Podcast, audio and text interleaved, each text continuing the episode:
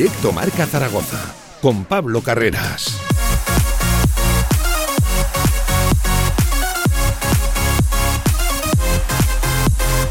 Saludos, ¿qué tal? Buenas tardes, siete minutos sobre la una del mediodía, lunes 28 de junio. Arrancamos ya precisamente la última semana del sexto mes del año y momentos decisivos, cruciales trascendentales para el Real Zaragoza se tiene que cerrar sí o sí la operación esta semana porque de lo contrario mucho me temo que arrancará una pretemporada con tremendas incógnitas rodeando al Real Zaragoza. Tiene que ser, lo dicho, la semana sí o sí, a pesar de que la cosa haya arrancado de nuevo bastante calmada. Mucha incertidumbre es lo que rodea al panorama del Real Zaragoza, esas oficinas de Eduardo Ibarre. Intentaremos analizar, desgranar cómo está precisamente la última hora del club aquí en la tertulia de Radio Marca Zaragoza, en la tribu Zaragoza. Pero lo dicho, poquitas novedades y tiene que ser semana importante. Las informaciones apuntan a que esta podría ser de cara ya incluso más a finales de semana que a principios, pues eh, el momento decisivo donde se cierre esa más que posible compra-venta del Real Zaragoza, esa oferta yo creo que ya conocida por toda la ciudad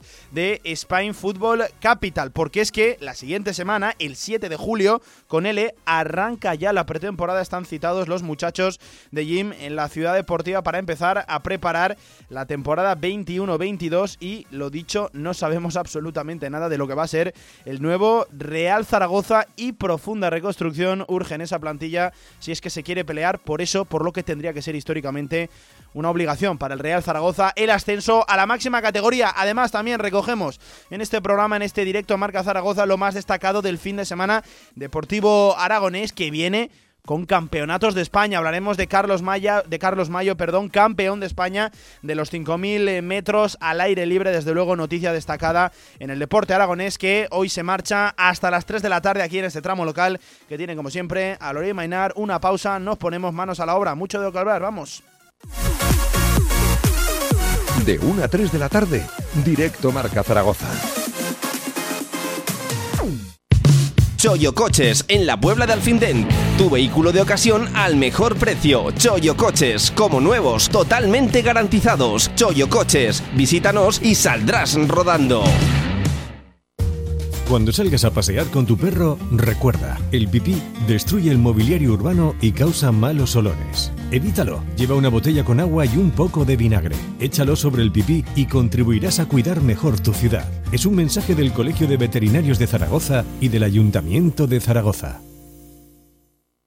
En unas instalaciones modernas y elegantes se encuentra la Huerta del Figueral, cocina de calidad y actual para comer como en casa a buenos precios. La Huerta del Figueral, banquetes, reuniones familiares y eventos empresariales. Fácil aparcamiento junto a Stadium Las Fuentes. Info y reservas en el 976 420571 y en la huertadelfigueral.com. Cocina de sabor. Festival B Vocal de Zaragoza. Cinco increíbles conciertos de los mejores grupos a capela del país. Teatro Principal del 2 al 4 de julio. Entradas en Ibercaja y Teatro Principal. Las mejores voces de España llegan a Zaragoza en el Festival B Vocal. Vívelo a capela. Con más de 25 años de experiencia, Anagán Correduría de Seguros te ofrece gran profesionalidad, gestión eficaz y los mejores precios en todo tipo de seguros generales y agropecuarios. Infórmate en el 976 31 8405 y en anagán.com.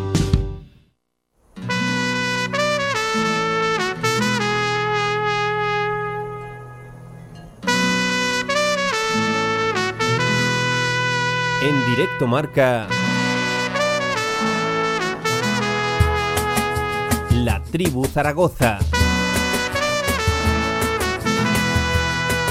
Y si quieres compartir tu opinión, envíanos una nota de voz a nuestro WhatsApp 679 81 24 57. Y bienvenido a la tribu.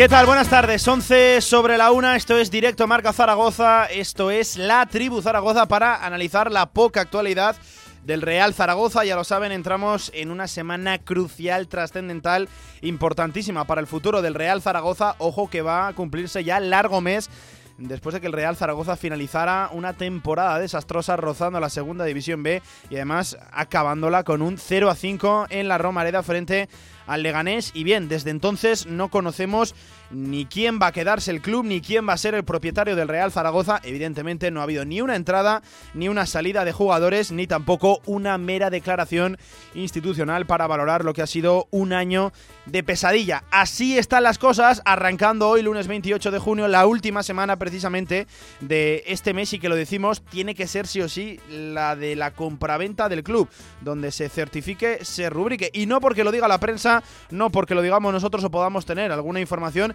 sino porque es que tiene que ser sí o sí. De lo contrario, entraríamos en una espiral de incertidumbre en la que ya estamos, por cierto. Pero es que la semana que viene, precisamente, 7 de julio, miércoles, arranca la pretemporada del Real Zaragoza y, lo dicho, empezaríamos ya a movernos en terrenos pantanosos, que si lo deportivo está bloqueado por lo institucional, que si pasa una cosa, que si no pasa otra.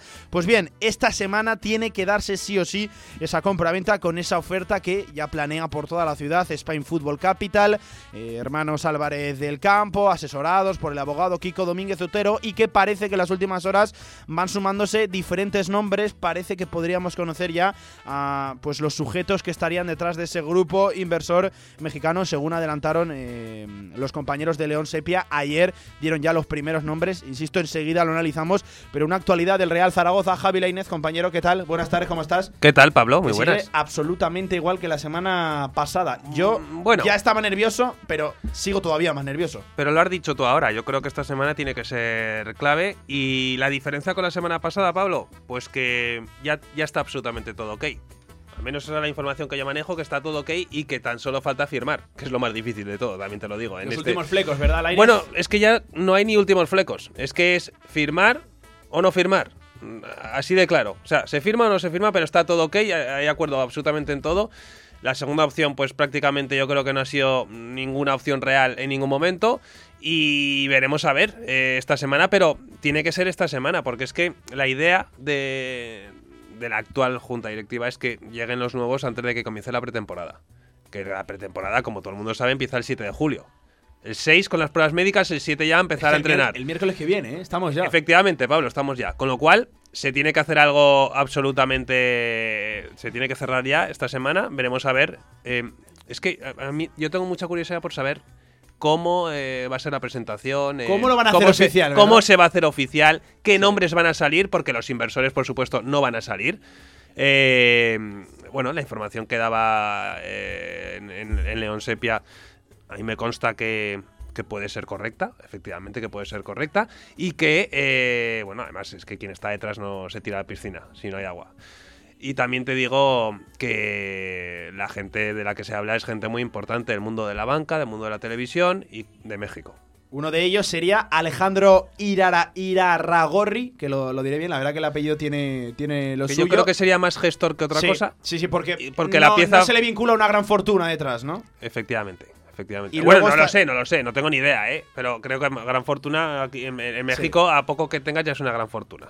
Y una de las fortunas que precisamente de las más importantes de México es el otro nombre que parece ser que planea, eh, que adelantaron ayer los compañeros en eh, León Sepia, tanto Fran Castarrenas como Javi Hernández, sería Ricardo Salinas Pliego, que este sí que tiene porque todo el mundo nos entienda, la Inés sí que está es reconocido que tiene panoja. hay, hay, dos personas en México que tienen muchísimo dinero, uno es Carlos Slim y otro es este señor. Carlos Slim, que está detrás del Oviedo. Efectivamente, Ricardo Salinas Pliego, que ya lleva sonando en los mentideros, mentideros zaragocistas desde hace muchísimo tiempo. Nosotros la verdad es que es un nombre que siempre eh, se nos ha comentado, pero claro, es difícil eh, saber a ciencia cierta si realmente está detrás o no. Eh, a mí me cuesta mucho, o sea, me, cuesta mucho confirmarlo, digo, porque es que hasta que no se haga esta operación de compraventa, hasta que no sepamos quiénes son las caras visibles, porque se habla mucho de los hermanos, los hijos de Cándido, ¿no? sí. Los hijos de Cándido, porque no se sabe qué hacen. Claro, porque no se sabe qué hacen, ni qué son, ni, ni, a qué se dedican. transportistas, ¿no? Pero bueno. No, tengo ni idea, Pablo, no lo sé. Y luego está Kiko Domingo eh, Domínguez eh, Otero, que este sí que conocemos que es un, abogado especialista en derecho deportivo, que sí que ha estado involucrado en, el deporte con el Barça, con el Andorra, que tiene muy buenas relaciones, pero no se sabe nada más. Por eso tengo mucha curiosidad de, saber realmente cómo podría ser la presentación, porque fíjate, la presentación de la Fundación 2032 fue con petón Fue Petón el que llegó y dijo, aquí están estos señores. Y dijo prácticamente que gracias a él estaban ahí esos señores porque había ido llamando uno a uno. ¿Eso es así o no es así? Es así, ¿verdad? Sí, sí, fue así. Esa presentación por lo menos tenías a Petón ahí y con Cristian Lapetra en una rueda de prensa. Aquí me va a costar mucho o sea, imaginarme quién va a estar detrás en la presentación, si hay presentación, cómo es el comunicado del Real Zaragoza y si sigue algún que otro consejero que tal y como informaban los compañeros del periódico Aragón, Fernando Ayarza sí que continuaría. Haciendo de nexo de unión, que bueno, es una buena idea porque, claro, llegas de nuevo, llegas aquí, llegan una serie de personas y ala, venga, dirige el club. No, bueno, pues tendría que haber un ex unión, que en este caso sería Fernando Ayarza, que es quien ha, traído esta oferta. Quien ha estado más eh, en contacto con ellos. Hmm. Entonces, así están las cosas y yo creo que esta semana podría haber novedades hmm. importantes.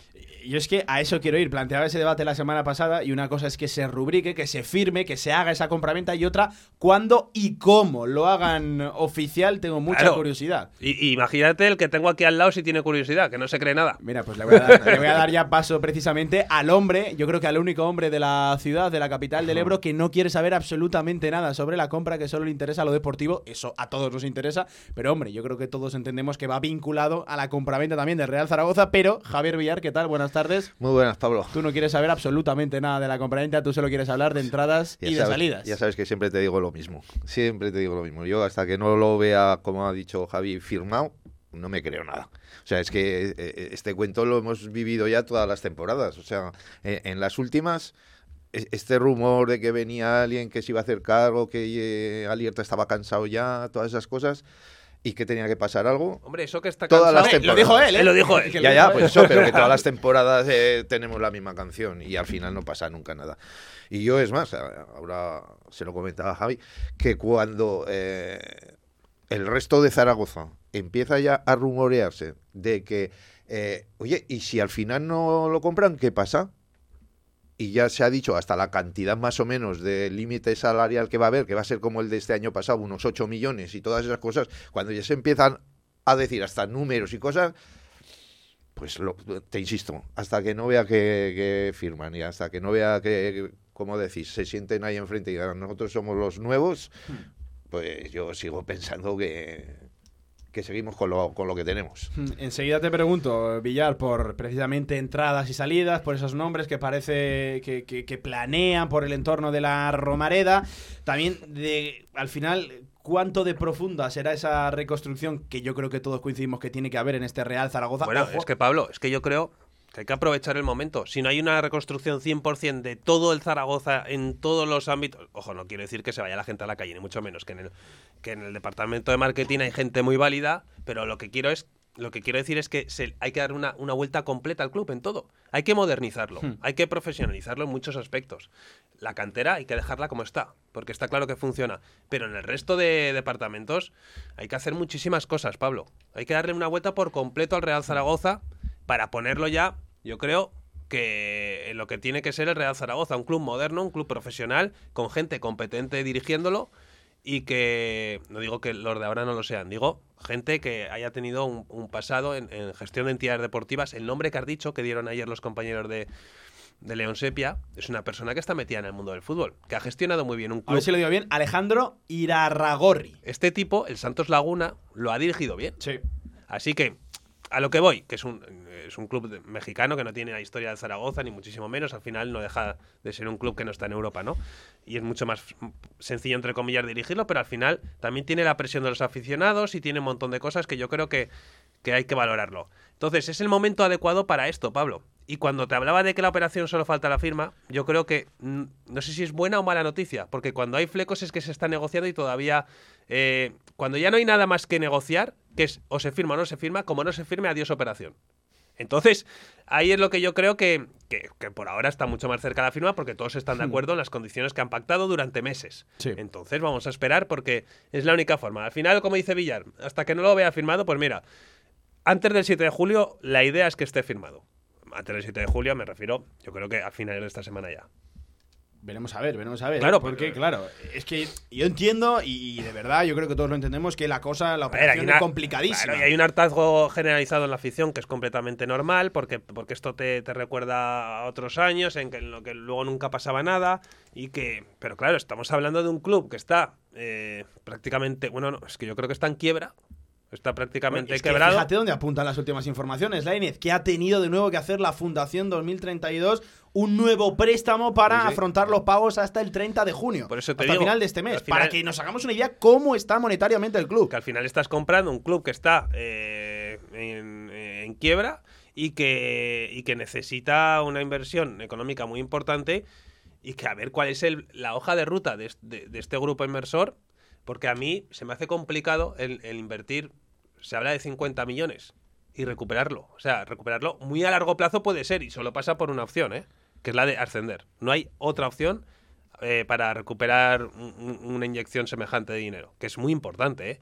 que yo diría, me atrevería a decir que en los últimos años, excepto los grandes clubes capitaneados por los jeques árabes y todo esto, no ha habido una inversión semejante. Los Por clubes eso- Estado, ¿verdad? pues Sí, los clubes Estado. Por eso me cuesta creer realmente si se va a hacer eso o no. Me cuesta creerlo. Pero hay que confiar, ¿no? Situación ¿eh? complicada en lo institucional para que, evidentemente, Villar se desbloquee lo deportivo, porque nos las prometíamos muy felices, un verano que íbamos pronto, que a partir del 30 de mayo ya estabas confeccionando la plantilla, y yo creo que antes también, de cara a la próxima temporada, pero Villar, llevamos un mes casi redondo ya y no ha no pasado nada. absolutamente nada. Vamos a ver si no Pues, hacemos de, sí. de tarde, de pronto Pues, tarde. pues es lo mismo también, eh, te digo lo, lo mismo que antes. Eh, todos los años nos esperamos hasta el último segundo para, para hacer los fichajes, para que empiece la pretemporada, que tengamos que eh, llamar a seis o siete chavales de- del B para hacer número. Eh, eh, nos tiene ya acostumbrados el Real Zaragoza a esto, ¿no? Entonces, tampoco es una sorpresa de que vaya a empezar la pretemporada la semana que viene y estemos no con la soga al cuello porque tenemos jugadores suficientes para empezar pero que van a tener que llamar a más de, de, de, de Acin y, Y de y de. Carbonell Sí, para hacer dije número, yo. seguro. No, o sea, no, eh, que, que seguro. La Sí, cosa sí. es que, eh, escuchando esta semana pasada a José T. Hortas, al director general del Huesca, que siempre, la verdad es que es un tipo al que me gusta escuchar porque dice las cosas muy, muy claras, ¿no? Eh, se le preguntó para el mercado de fichajes porque no solo el Zaragoza no se está moviendo, es que no se está moviendo nadie. Es que solo el Leibar ha firmado dos futbolistas el importantes. Tenerife el también se ha movido Sí, bastante. bueno, pero, pero no se mueve nadie, como quien dice. Sí. Y José T dijo, entre otras cosas, que uno de los principales motivos, además de que no hay un duro, es que se está esperando los movimientos de primera división y eso se, y eso se va a producir cuando termine la Eurocopa. O al menos cuando vayan eliminando equipos, ¿no? Y eso, eh, al final, siempre que hay un gran torneo eh, mundial o Eurocopa, sucede. Pero Entonces vamos creo- a esperar un poquito porque yo creo que va- se va a tardar bastante y sobre todo los equipos no tienen un duro. Pero yo creo que, que eso de esperar a los de primera división van a ser los Huesca, Valladolid, eh, etcétera, etcétera, que Bueno, tienen pero- dinero. El Zaragoza no puede esperar a Sí, los de Villar, primera división porque pero- no van a venir nunca. No, si es que no, pero, pero no es por eso. Es porque, porque unos fichan a gente a descartes de primera y, y los descartes de ese equipo quizá los fiches Y tú. hasta que no fichas Claro. a uno, no, no dejas salir a otro. Efectivamente, Sí, efectivamente. pero sigue siendo complicado, por ejemplo, lo de que tú te puedes traer a algún jugador del Huesca de esta No, temporada de- del pasada. Huesca seguro que no. Pues por eso, del Huesca o del Valladolid o de... Es difícil porque son gente que, que ha estado cobrando mu- mucho Sí. dinero. ¿no? Y tú lo que aquí- estás diciendo es que el Real Zaragoza tiene que atender a otro tipo de perfil, ¿no? sí, Primera sí. Real Federación, No, y a esos descartes y- de segunda. Y puedes coger alguno de segunda también, pero eh, me imagino que Torrecilla, esos eh, que ya los tienen mirados, ¿no? Hombre, y gustaría- apalabrados Mira, tendrá alguno. La- Lalo tenía una cosa muy buena, que era que el mercado extranjero, no sé si lo dominaba o no, pero existía. Existía. Al final. lo tenía en cuenta, sí. Sí, lo tenía en cuenta. Te traía un Papu, eh, te traía a Oliver Buff, creo que lo trajo él, ¿no? Sí, sí, sí. A, a Gripo también Gripo, fue él. también. Simone sí. Gripo. al final había, hay futbolistas más allá de España. Y cada vez el fútbol está más globalizado y yo creo, me da la sensación de que Torrecilla no es tan de mercado internacional como puede ser Lalo, siendo que también tiene experiencia internacional, como tuvo en, es en Bélgica, ¿no? Donde Sí. estuvo. Bueno, vamos a ver, porque yo creo que el Zaragoza a muchos, como dice Villar, equipo- a jugadores de primera, pues no puede aspirar. Vamos a ver también Yo creo que Torrecilla, ahora mismo, todo lo que tenga que ver con eh, una operación en la que haya dinero en juego no puede firmar nada, con lo cual tiene que esperar a, a esta compraventa que se materialice. Y por supuesto, tiene que estar esperando a ver cuál es su, el límite salarial de Zaragoza. A ver cuál es el presupuesto, claro, claro, porque claro. No es, Es, lo que a lo mejor ha podido estar trabajando en una opción, en una vía de X dinero y a lo mejor llegan y le dicen, no, que vas a tener más. ¡Ojo! O le dicen, no, que es que la cosa está más Sí, sí, complicada. Menos. Eso sería el plan B que dice Villar. Bueno, es que yo- no pase yo nada. creo que Torrecilla Si no tiene que pasa manejar nada, en un A, en un B Eh, e incluso en un C. Mm, No, pero Sí, yo pero creo que, que tiene que andar, como, como te he dicho yo, que ya se ha oído sobre los 8 millones. Sí, sí, sí. Entonces, Hombre, pero 8 es una cifra generosa Ya. si no hay cambio de propiedad. pues eso, pero bien.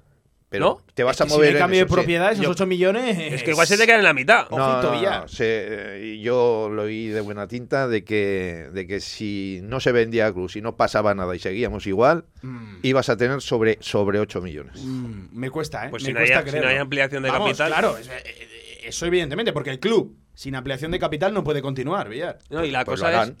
claro, Claro, si pero- siguen estando los mismos, tendrán que hacerlo.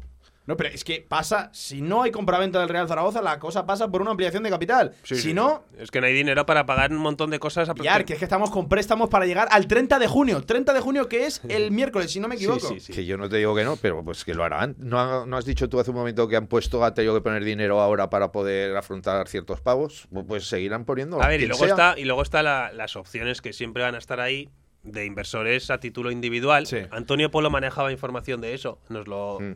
Lo dijo aquí también. Y a mí me consta que también hay eh, una serie de personas que han intentado, bueno, a ver, además de Ander y César, más personas que han intentado entrar y, no, y han recibido un no por respuesta. Si no hay ninguna- ningún tipo de venta, que yo creo, insisto, al 90% que la va a haber, eh, al final no te va a quedar más remedio, Pablo, que aceptar la entrada de nuevos accionistas. Con intereses terciarios, pero claro. Con pequeños accionistas, me refiero al final, pues eh, en vez de ser ahora mismo pues cuatro familias que dirigen el Zaragoza, igual tienen que ser seis, tienen que ser ocho. Eso si no hay venta, digo. Claro. Sí, Eh, sí, sí, yo insisto en que la va a haber. Y además a finales de semana. Eh, La Inés, precisamente, hablabas de esa segunda. Es que no sé si catalogarlo como oferta, acercamiento, No, es que propuesta. no, yo, cre- yo creo que nunca ha habido una oferta. interés, Una vamos oferta a- no ha habido nunca. Claro, se habla de Interés, que supongo, había claro. ilustres zaragocistas de, detrás, se sabía que, o se ha sabido que era Ander Herrera, pero bueno, claro, el propio Ander dijo el otro día que él no quería que le vincularan con nadie. Pero es que ha sido todo tan etéreo, ¿verdad, Lainez? Ha sido todo tan. eh, tan inconsistente, no se sabía realmente quién había detrás, ni nombres, No, ni pero es que a- cifras. a- ahora tampoco se sabe realmente. Porque es que te están hablando de los hijos de Cándido y de un abogado. Claro, es que suena a mofa. ¿eh? Sí, sí, sí. Suena a mofa. Porque es que tienen que. hay que decir los hijos de Cándido porque no se sabe a qué se dedican. Oye, eh, cerquita de la una y media del eh, mediodía, estamos pasando aquí un buen ratito en la tribu Zaragoza. Ojo que quedan por aquí muchos más temas. Vamos a hablar de la reconstrucción de la Y plantilla. hay fechas oficiales, Sí, ¿eh? vamos a hablar de calendarios, también de nuevos partidos de pretemporada. Todo eso será después de la pausa aquí en directo Marca Zaragoza en el tramo local. Si quieres hacer de tu pasión tu profesión, si quieres dedicarte profesionalmente al deporte, ven a conocernos. Z-Brain Sports Academy, centro formativo especializado en áreas deportivas, cursos de personal training, entrenador de porteros.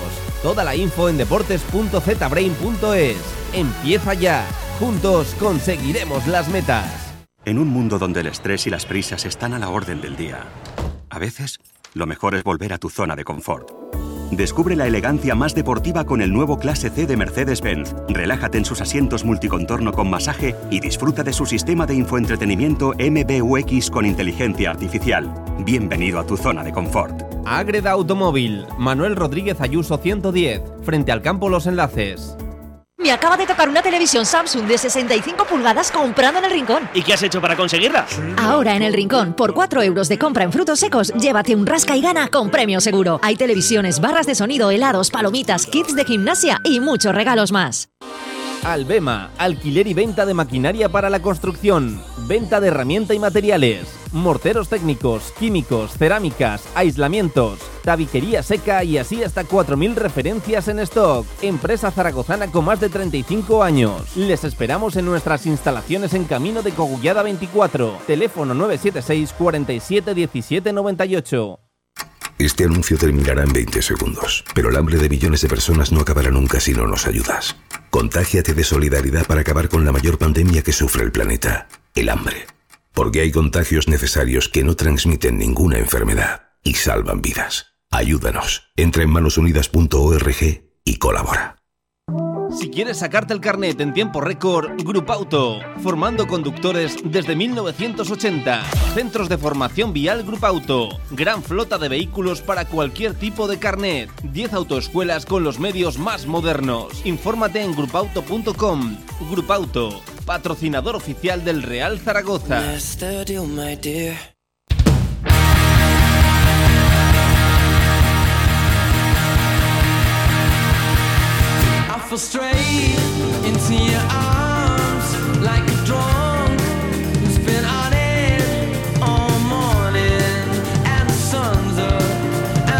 En directo marca La Tribu Zaragoza.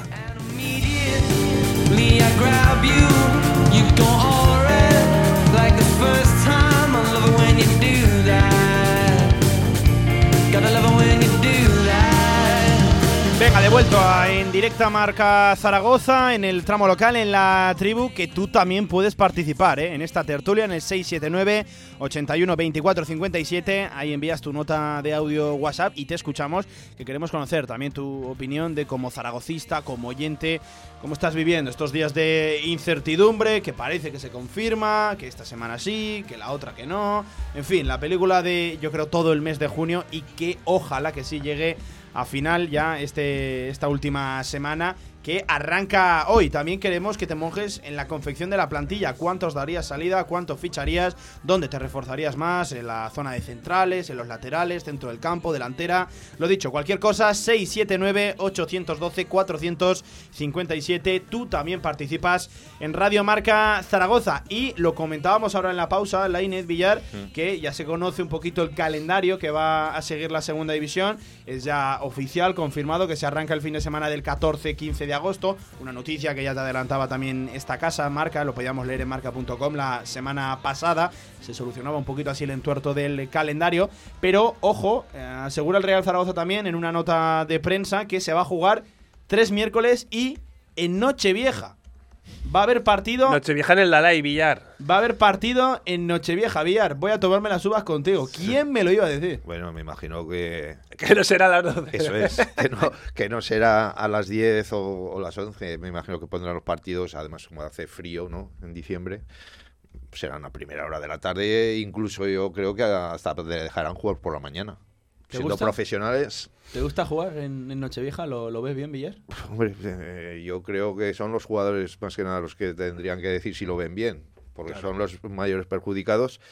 Claro, si te toca el partido en esa fecha en casa, pues la de aquel. Si te toca eh, jugar en, ¿qué te diría yo? En Las Palmas, pues imagínate tú. O en Lugo. O en Lugo, que todavía tienes peor desplazamiento. Oye, pues Nochevieja con los amigos, Con los con los compañeros de plantilla. En el autobús. Claro. Sí, claro sí. las A mí lo que me gusta mucho siempre. Y Jim eh, la- con la campana. y, a, y a- y a ti, Pablo, seguro que también. Es el Boxing Day. A mí me encantaría que, que se Sí, hiciera aquí. bien. Lo que pasa es que, no, como no hay tradición ni nada de esto, pero me encanta a mí ese día. Sí, sí, sí, es un día además muy bonito para seguirlo, ¿verdad? En esta casa, los Sí, amigos de Marcador sí, siempre- Internacional. siempre hacemos los partidos, la verdad.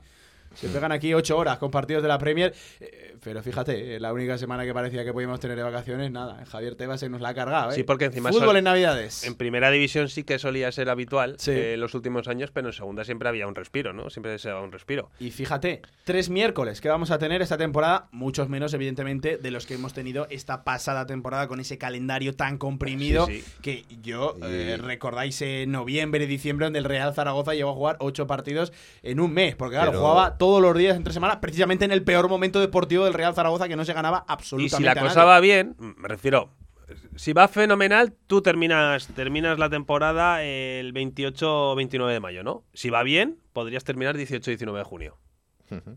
Si va bien, Pero ya son fechas oficiales. Sí, sí, sí. Sí, sí, sí, sí, la ha confirmado esta mañana la Real Federación Española de Fútbol, al igual que, por ejemplo, la segunda categoría de la federación que va a arrancar Villar, como nos dijo Emilio Gracia el pasado sábado en eh, la Puebla de Alfindén, en ese programa especial que tuvimos, el 4 y 5 de septiembre, la categoría donde van a competir los seis aragoneses. Ya son fechas confirmadas, que sabemos dónde empieza la categoría y dónde acaba. Luego, evidentemente, hay que sortear el, el calendario, pero se sabe ya que va a ir de esa fecha a esa fecha. Pero es que a mí me sorprende, ¿no? De que no pongan el grito en el cielo los, los equipos. Si les han puesto esa fecha del día de Nochevieja, yo creo, y tú dices que, que lo ha aprobado la Real Federación Española de Fútbol, que está al mando Rubiales, que era uno de los que siempre habían protegido a los jugadores y siempre se quejaba de todo, Bueno, que ahora cómo sea él el que pone esa fecha, me parece sorprendente. Bueno, pero al final eh, ya sabes que el que llega a- a- al poder luego Se olvida, igual, ¿no? se olvida un poquito de estas cosas, ¿no? Pero sí, eh, lo que decía Pablo, el, Zaragoza informa de que va a haber tres miércoles eh, en, lo- en los que se va a jugar, no nos sorprende para nada, No. porque eh, viene siendo habitual. Y luego el 31, 1 y 2 de enero, que se va a jugar. Eh, fíjate, es. eh, bueno, se va a descansar el fin de semana el 15-16 por motivo de la Supercopa, Sí. pero no sé si en segunda también. Claro, ahí está la duda. Al si final, va a ir unificado junto con el de primera. Hombre, a priori, por lo visto, en los últimos años no se va a descansar. Porque claro, son dos jornadas más. a ver, yo te Lo digo, la la- lo, lo que dice el Zaragoza en su en la noticia sería un poco absurdo que diga que se disputa, que se, que se descansa ese fin de se- ese fin de semana. Y luego juegas. eh, Si luego no sé. Oye, eh, por sentido, cierto, no tiene tiene nada que ver con el Real Zaragoza, sobre todo de presente, pero leo en Voz Populi y en El Economista que vuelve a publicarse la lista de morosos con Hacienda y leo por aquí ¿Quién hay del Zaragoza? A ver. Agapito García Sánchez, ¿eh? No, pero ese no es. No es Aga- no, ah, no, claro, este es Agapito Iglesias, no, pero es que había leído Agapito, bueno, pues Ya te habías había venido arriba, Agapito, te habías 15 venido arriba. millones y digo, joder, pues la verdad que Agapito está bastante caro. No, pero Hombre, no, si te no llamas. Agapito tienes muchas opciones de aparecer ahí. No, yo- es que solo he leído. Agapito y digo, caramba, debe 15 millones a título personal. haciendo- Pero no, no, no es Agapito Iglesias, así que falsa alarma porque imagínate. No, yo creo que ha hecho cosas peores que deber 15 millones. Bueno, ha dejado a Zaragoza con una deuda tremenda, ¿eh? Oye, em, hablamos también de lo deportivo porque, claro, está todo bloqueado, esa confección de la plantilla, y yo entiendo que Montes Torrecilla tendrá ya avanzado un trabajo, que tendrá pues sondeado el mercado. Se habla incluso, leía esta mañana en Heraldo, que en torno a la decena de llegadas eh, tendría previstas Miguel Montes Torrecilla. Muchos Claro. me parece, ¿no? Muchos me parece. A mí también. Yo creo que ahora mismo es inviable. Al menos afirmar eso. Me Hombre, teniendo que- tanta gente con contrato como Es que es este eso, es que el Real Zaragoza, lo repasábamos con Fran en el tramo local el pasado viernes, tiene 19 jugadores actualmente con contrato. Son muchas bajas las que hay que dar para firmar esa decena de la que se habla. Hombre, yo creo que 6 u 8 es posible, ¿no? Pero tantos como 10 o más, eso ya lo veo complicado. Y lo que sí que tendría yo claro es que eh, el entrenador va a seguir, Jim va a seguir, ¿no? Y Torrecilla también. Entonces, ¿por qué no pueden dar ya, entre comillas, alguna de esas bajas Hmm. o, o- o- o cambiar con algún otro equipo esos jugadores que no van a contar Claro, aquí? pero ¿quién da ese ok? Villar. ¿Qué lo da? Pues- Torrecilla, pues escucha, de el actual consejo. El, el actual consejo, porque a Claro, día de hoy todavía poner- manda, claro, todavía no te puedes poner en manos de otros que todavía no están claro, en el club, claro. es que ni han firmado. Que por eso eh, he oído yo también lo que decías tú antes de eh, han tenido que poner dinero para poder pagar. Eh, no le vas a pedir dinero a alguien que todavía no ha firmado y que no es suyo. Claro. Claro. Y si luego dicen que no, o los otros. O sea, es que eso sí que, Sí, sí, que sí. era una melonada. Pero, pero el que. Tú sabes que, que tanto entrenador como el director deportivo van a seguir y van a estar. Pues que vayan haciendo ya las operaciones que tengan que hacer y con el visto bueno, dentro de lo que cabe, no van a ser unas cifras desorbitadas ni Sí. cosas raras, eh, le van a decir que sí, que adelante. Claro, Villar, tú a lo que te refieres que evidentemente entradas no se pueden producir porque no hay ese poderío, ese músculo financiero a día de hoy para ofrecer nuevos contratos, pero que sí que pueden darse salidas, cesiones, ir empezando a limpiar un poquito la plantilla para hacer hueco a los que vengan una vez, parece que sí, se firme Claro. esa compraventa. Sí, sí, sí, eso es.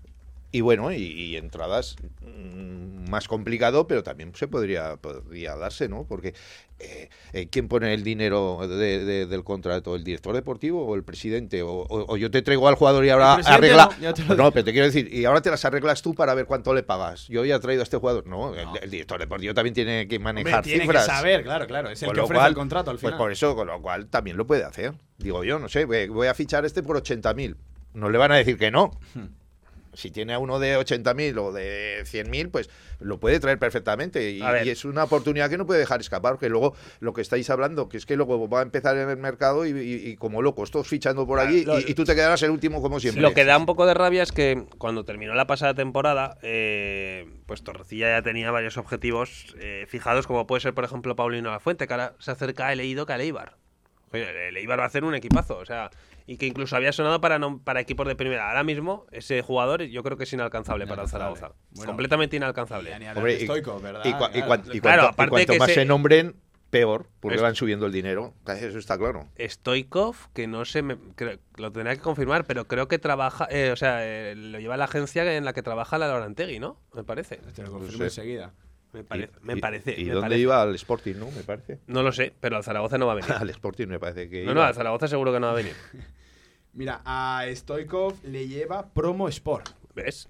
Promo Sport, Sí, sí. efectivamente. Pues Pues no va a venir aquí. No, seguro que no.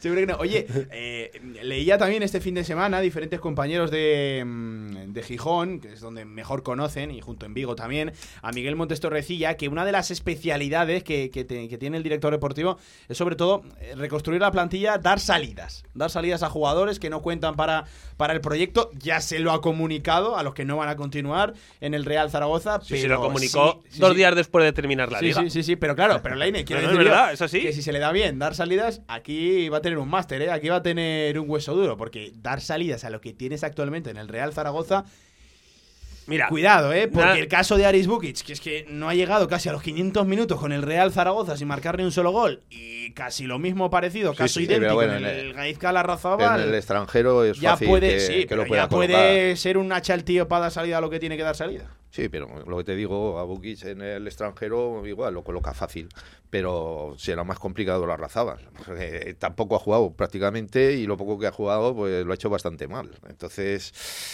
eh, el famoso Amorebieta este puede tener sus opciones porque se acerca a casa. Pero si no, veo difícil que ese Hombre, jugador ver, es va- que la Morevieta se quiera le va a ir. tocar pagar igualmente. Ya, claro, sí, sí. va a jugar en. Lezama, va a jugar en casa. Por eso eh, sería lo, lo más factible, ¿no? Para Torrecilla que esa operación, a ser posible que la cierre ya, que es lo que estamos diciendo. Porque luego eh, surge otro otro extremo, surge otro eh, allí a la Morevieta y ya, y ya, y nos tenemos que comer a la Arzagua. Bueno, entonces, claro, por eso te digo que hay ciertas operaciones que las tendría que hacer ya. Y que no pasa nada por hacerlas ya, creo Que yo. no están condicionadas ¿no? a lo que vaya a ocurrir. Yo creo que si lo no- habéis dicho, si dos no- días después de acabar la liga ya les dijo los que no van a continuar. Pues entonces, si ya lo saben que no va a continuar, ahí sí que eh, a la larga, si hay que darles una baja o hay que indemnizarles, sí que tiene que ser la directiva la que tiene que entrar ahí a barajar Mm. eso. Pero en, en- en contratos más o menos mm, normales, o gente como Willa o tal, si lo van a volver a ceder, o, o cosas de esas, ya lo pueden hacer. Sí, bueno, los únicos movimientos en cuanto a cesiones que hemos conocido es la salida de nuevo de Marc Aguado al Andorra y, Y Azón. eh, de Juan Carlos Azón al Tarazona y también la última de Arnau Gaixas que deja el Deportivo Aragón y se va al Lleida. Eh, que bueno, tampoco afectan de lleno al primer No, equipo. la verdad es como que- mucho eh, el caso de Marc Aguado, que A sí mí me, que me ha el sorprendido, Real ¿eh? Zaragoza Porque yo pensaba que iba a hacer la pretemporada con. Con el bajo las órdenes de Jim, ¿no? Que yo creo que a Jim le habría gustado que lo hiciera. Lo que pasa que también entiendo que el chico, pues, eh, cuanto antes tenga la. Quiere aclimatarse, ¿verdad? Claro. A, su, a Sí, lo sí. que va a ser su, su nueva plantilla. Bueno, que la conoce perfectamente. Sí, oye, pues así está el Real Zaragoza. Yo solo lo digo, que si es la especialidad de Torrecilla dar la salida, pues aquí se, se tiene que coronar, ¿eh? tiene que sacar sus mejores dotes porque lo va a tener verdaderamente complicado en esos dos casos de los que hablamos. Ojo que también hay otros casos que precisamente os quería preguntar. ¿Qué se hace en ese centro del campo? Javi Ross, Yannick Buila, ya lo nombramos. También está el nombre de James Igbekeme, Íñigo Eguaras poquito nombres que también apuntan a salidas, otros que apuntan a continuar, otros que quieren convencer a Juan Ignacio Martínez de su rendimiento, sobre todo físico, en el caso de Javier Ross. ¿Qué haríais vosotros en la línea del centro del campo? Que Porque me da la sensación de que tenemos muchos cromos repetidos. Llevamos creo- muchos años con los mismos nombres. Yo creo que a día de hoy todos pueden ser transferibles. Yo los tendría a, todos, ¿no? En la misma bolsa de, de que si viene alguien que paga bien, puerta. Porque eh, hemos visto esta última temporada, sobre todo, que no hay nadie imprescindible. Creíamos que Zapater estaba ya retirado y en cambio fue uno de los mejores, ¿no? Eh, eh, sobre en el tramo final de, de la temporada. Así que y tenemos a Eguaras que parecía la quinta maravilla y ahora lo, hemos tratado casi casi de petardo. O sea, que, que, aquí pasas del 0 al 100 o del 100 al 0 eh, rápidamente, ¿no? Y, y por eso mismo yo mm, ni veo mal que se vaya cualquiera, ni veo mal que se queden los que están. Pero claro, siempre tiene que haber una renovación de algo. Ross, pues si, si no va a poder jugar, pues eh, bien, se habla con él. Me imagino que Torrecilla ya, ya le habrá dicho lo Sí, que hay. pero él sigue Tiene con su contrato. idea de querer convencer a Juan Ignacio Martínez de querer demostrar que está para aportar Hombre, si este está- Real Zaragoza en si segunda. está en condiciones, para mí es un jugador válido para el equipo. Eh, sobre el centro del campo hay dos jugadores eh, como son Yannick Buila y Vicoro. Que Uf, Zar- Vicoro, ni me he No, no, yo te digo mía. que el Zaragoza eh, incluso les, les, yo creo que les va a ofrecer la carta de libertad. O sea, no, no tiene ninguna intención de seguir vinculado con ninguno de los dos. Quizá con Yannick Buila sí alguna, sí que puede haber un, un ligero interés. Con Vicoro ninguno. Con Baselga vamos a ver. También. Mingotes también creo que sigue vinculado a Zaragoza. No, Mingotes creo que finaliza, este- Finaliza. Este, verano. Bueno. voy a mirarlo, pero Sí, me quiere Basel- sonar- Baselga creo que sí que tiene contrato todavía, ¿no? Sí. Y volverá a salir. Y así están las cosas. Eh, Clemente se va a quedar. Es el único de los que están cedidos que vuelve que se va a quedar. Y, ven- y- y bueno, yo, yo, creo que Buila y, y Vicoro saldrán de Zaragoza ya de forma definitiva. Quizá el Zaragoza se pueda guardar una opción de Eso recompra es, con que es lo que Buila. debería de hacer. Con Vicoro no hay ninguna idea de hacerlo porque además eh, se piensa que realmente eh, su nivel puede estar donde en la segunda de la Real Federación Española. Así que ahí es donde podría encontrar acomodo. Madre Bueno. qué nombre, sí. Qué Bueno, al final son operaciones eh, que a mí me sorprendieron eh, para mal de Laura Arantegui y de su mano derecha Barba, sobre todo lo de Vicoro, eh, los fichas del Teruel cuando había jugadores que habían destacado mucho más que él, Villar. Eso es. Había unos cuantos que habían destacado más sí, que él. Y luego a Buila de repente lo cedes al Tudelano, el Tudelano te devuelve porque no le interesa deportivamente y tú le haces ficha de primer equipo. Cuando nunca había destacado en el filial. Que ojo, que puede ser un grandísimo futbolista y por eso el Zaragoza se podría guardar una opción de... Y recuerda que a principio de temporada fue importante, ¿no? Importantísimo Sí, para para, los planes de Baraja. Sí, sí. Que jugaba en ese 4-4-2 tirado encima a banda derecha. No, no, la- Hasta que una Buila- roja Buila frente al. Alcorcón. No, no, Sí, eh, sí. eh, ¿eh? ¿Lo recordáis? La roja frente al bueno, la- Alcorcón. La, roja fue un escándalo. Yo me acuerdo. Villar, ¿de, de qué te ríes? De esa roja, de esa roja. Recuerdas, eh, la entrada, Villar, cómo la contamos, eh? Sí, sí. vamos. Dudosa, ¿no? Madre mía, vaya, vaya, vaya roja directa. Así está la plantilla del Real Zaragoza. Nos hemos dejado un nombre que quiero que lo valoréis porque también me surge la curiosidad de saber qué va a pasar con él. Nigeriano, James Igbekeme. Pues lo mismo, ya te he dicho. eh, si Hace unos veranos valía viene- dinero, ahora mismo- Si viene alguien con pastita, pues mira. Pero crees que. Gracias por o sea, los ¿ves servicios que prestados. alguien venga con dinero ahora. Es lo que te he dicho antes de Bookies. eh, gente de esta es- extranjera fuera de, de- de España pueden tener Que no mercado. se enteren mucho, ¿no? De la No, claro, que no, y no, Hombre, pero que ya tienen- existen tienen ahora más plataformas mercado. de scouting, Que vídeo, sí, la pero gente que sabe muy bien lo que ha hecho un jugador o no. Ya, pero bueno, eh, pues nosotros no lo debemos saber muy bien a la No, hora de no fichar. debemos tener ¿eh? claves. Eh, Claro, por no. eso. Entonces yo creo que fuera de España sí que sería fácil colocarlo. Es lo Por- mismo. en Portugal otra vez. En Sí. el Arouca con Eugeni. Sí, sí. Ojo, eh. Eugeni, que yo pensaba que tenía mercado en segunda división. De hecho, es un jugador que. Hombre, no, es que tiene, tiene, es que tiene mercado. De hecho, no sé qué hace. que hace con el Albacete, la Inés. Yo no sé por qué se ha ido ahí, la verdad. Cuando había varios equipos interesados en él, ojo, es jugar primera, vale.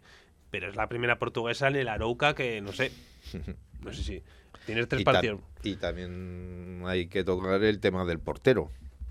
Que yo creo que habría que fichar un portero, ¿no? Porque Ratón. Ratón va a salir. Lo lógico es que, que se vaya. De hecho, por ratón hay, no sé si ofertas, no sé si catalogarlo así, pero sí intereses de equipos sobre todo de la primera categoría, de la Real Federación Española de Fútbol. Sí, hombre, normal. Es, es- es que es un buen portero. Lo que pasa que si, si no juegas, pues al final, aunque seas buen portero, acabas siendo un portero normalito. Y de hecho, Álvaro Ratón ya pues eh, estuvo cerquita de salir del Real Zaragoza en el mercado de invierno, lo Eso es.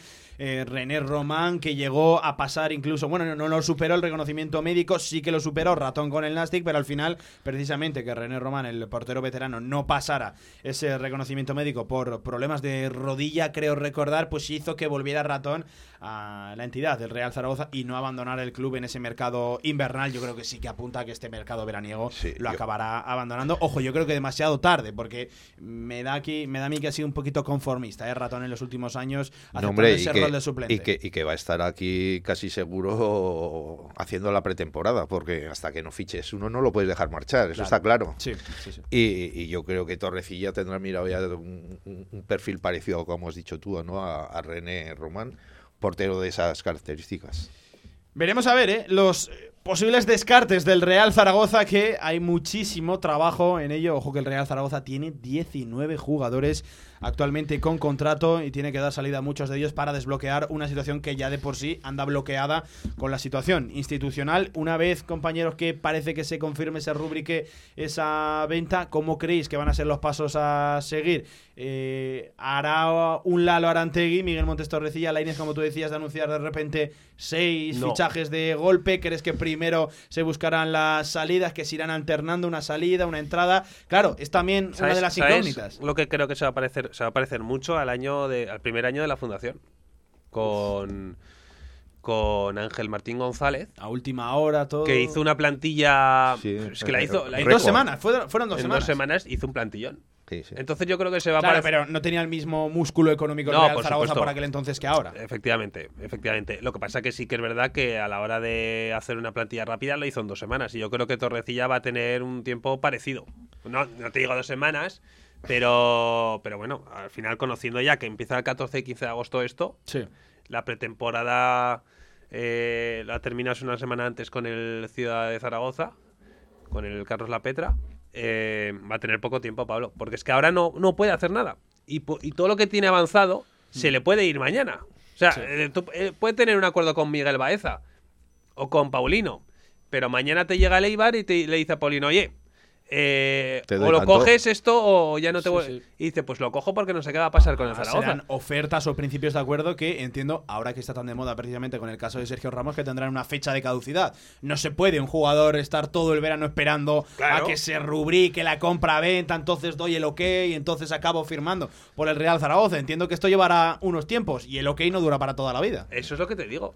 Que al final, eh, Torrecilla puede tener muchas operaciones avanzadas. Incluso puede tener el ok de Matipe y Bernes eh, a la espera de que se. Porque lo tiene, ¿eh? Creo que lo tiene. Con el jugador no hay ningún por eso, problema. por eso te digo, eh, lo que pasa que tiene que resolver su salida de la Almería. Claro, el el sí. chico está como loco de quedarse un año más, o, o más años, porque va a venir libre. Entonces, claro, hasta que, imagínate que le llega al Huesca, por poner un ejemplo, el Huesca igual es rizar el rizo, el, el, el Valladolid, y le dice a Peibernes, oye, vente ya, Sí. ¿qué hacemos? ¿Qué hace Torrecilla? No lo puede, no puede, No puede retenerlo. no puede retenerlo Claro. a los claro. futbolistas. Pero no puede retenerlo, ojo Laine, ni legalmente, ni además. No, bueno, legalmente seguro que no, claro. Pero además no le puede decir, no, que te va a pagar un poquito más, porque las No, no, arcas no. están como están. Por eso te digo que eh, incluso ya de forma egoísta para eh, viendo el, el- desde el punto de vista de Spain Football Capital, Sí. es que cuanto antes lo cierres mejor, porque es que cuanto antes cierres más opciones vas a tener de hacer una plantilla más competitiva. Sí, sí. A no ser que nos llevemos una sorpresa y el dinero no sea un problema. que sí que lo va a ser. Villar, te Bueno, estás riendo bueno. mucho tú en esta tertulia, ¿eh? Sí, sí, sí.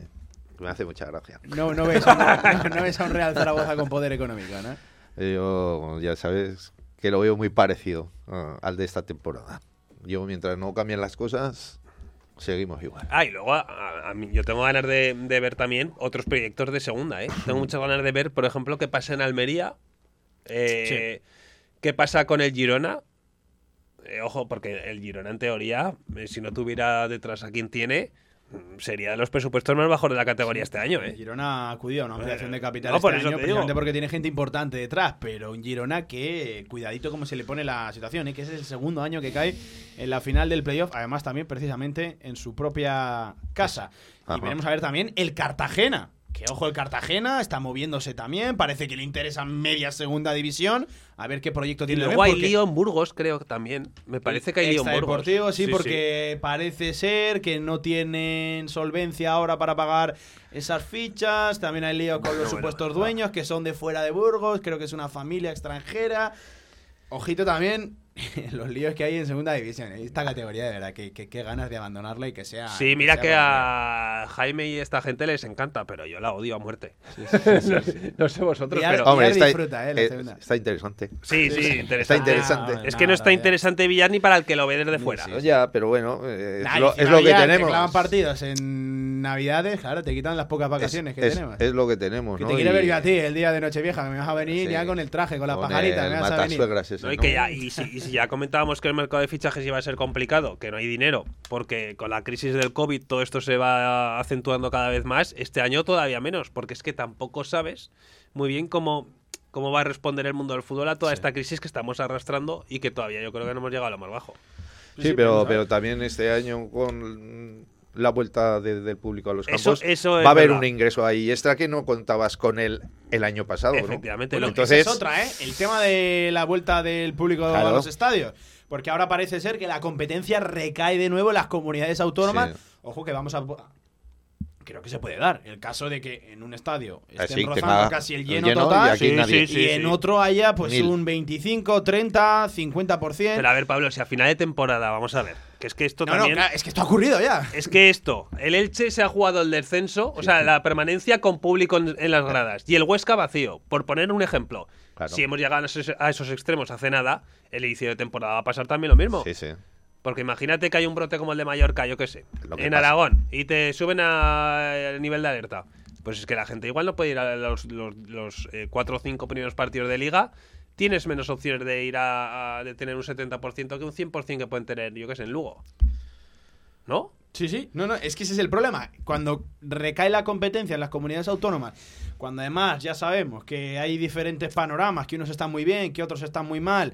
Ahora parece ser que avanzamos eh, a, A ver, pasos también, agigantados en la, vacunación. Claro, la vacunación avanza y yo creo que para mitad de agosto, principios de septiembre, va a haber muchísima gente vacunada y eso es una muy buena noticia y eso también va a hacer que haya muchos menos casos, que cada vez eh, se pueda acudir más a, a eventos deportivos y bueno, es que ya se está haciendo. Sí, sí, O sea, sí, ya sí. se está haciendo.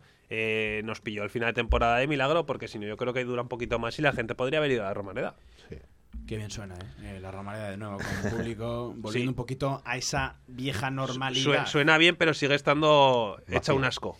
No, no, está hecha un asco la Romareda. Sí, hay, que, hay que ser claro. Y es así. Y yo y me parece una Hombre, hay imágenes, ¿verdad? Cuando la gente entra por primera vez en la temporada al Memorial eh, Carlos La Petra, al Trofeo Ciudad de Zaragoza, cada temporada se repiten las mismas imágenes que hay de repente plantas en Sí, tu sí, asiento. No, ya son árboles. Hay gatos. Es algo curioso. Gatos ¿eh? hay un montón. Es que es una escena que se repite año tras año. Hay árboles. Hay trozos de, de cemento que se caen. Los asientos están. Insisto, que dan asco verlos. Y eso que los Eh, pintaron hace poco también. Sí, sí. Bueno, es que la Romareda en general es que ya no es un problema de, ya no es un tema político. Es que ya mira, ya no es que quiera hacerlo Azcón o, o el alcalde anterior o quien quiera. Es que yo creo que es una necesidad. Hmm. eh, porque, porque en el Estadio de la Romareda cada, cada dos semanas se juntan más de 25.000 personas. Y no puedes tener un estadio así. Porque, insisto, no creo que haya peligro porque eso se mira bien. Pero es que no puede ser una ciudad como Zaragoza, la quinta de España, que tenga un estadio así. Y no es un tema político, es un tema ya de ciudad.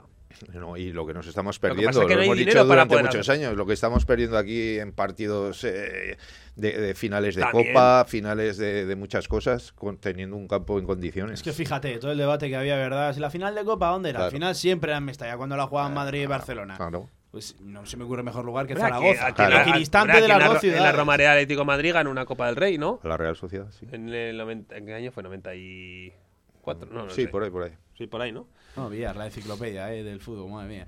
Que, oye, ya son las 2 de la tarde, buen momento para hacer otra pausita, pero ojo, no te marches, que tenemos todavía muchos más temas e incluso vamos a hablar de la selección que Javier Villar hoy viene confiado, ¿eh? hoy viene con los de Luis Enrique. ¿Quién lo ha visto y quién lo ve? Madre mía. Las 2 de la tarde, ahora sí, una pequeña pausa en la tribu Zaragoza, aquí en el tramo local y volvemos, venga. El balón por dentro. Cuando tienes pasión por lo que haces, todo sale mejor. Impresionante. Como las impresiones de Cubegraph, cartelería, rotulación, eventos, lonas. Cubegraph, servicio global de impresión en gran formato. Damos forma a tus ideas y te las instalamos. Cubegraph, impresión digital. Polígono Plaza, Avenida Diagonal 15. Más información en cubegraph.com. Se abre el telón y aparece un musical, una obra de teatro, un concierto, una tertulia y una presentación de un libro. ¿Cómo se llama el lugar? El teatro principal. No dudes en comprar tu entrada y disfruta de las mejores actuaciones en Zaragoza. Y ahora, con visitas guiadas. Si quieres hacer de tu pasión tu profesión, si quieres dedicarte profesionalmente al deporte, ven a conocernos. Z-Brain Sports Academy, centro formativo especializado en áreas deportivas, cursos de personal training, entrenador de porteros. Toda la info en deportes.zbrain.es. Empieza ya. Juntos conseguiremos las metas. Nueva edición limitada de 801, el vino más emblemático de bodegas San Valero. Un singular cupás de diferentes añadas de Cabernet Sauvignon, Merlot y Syrah. 801 es un vino único e irrepetible, ideal para descorchar en las ocasiones más especiales. Federación Aragonesa de Golf, 15 clubs a tu servicio, un deporte sostenible para todas las edades y en plena naturaleza. Fedérate y forma parte de nuestra gran familia. Golf es salud, practícalo. Infórmate en aragongolf.com y en el 876 66 2020.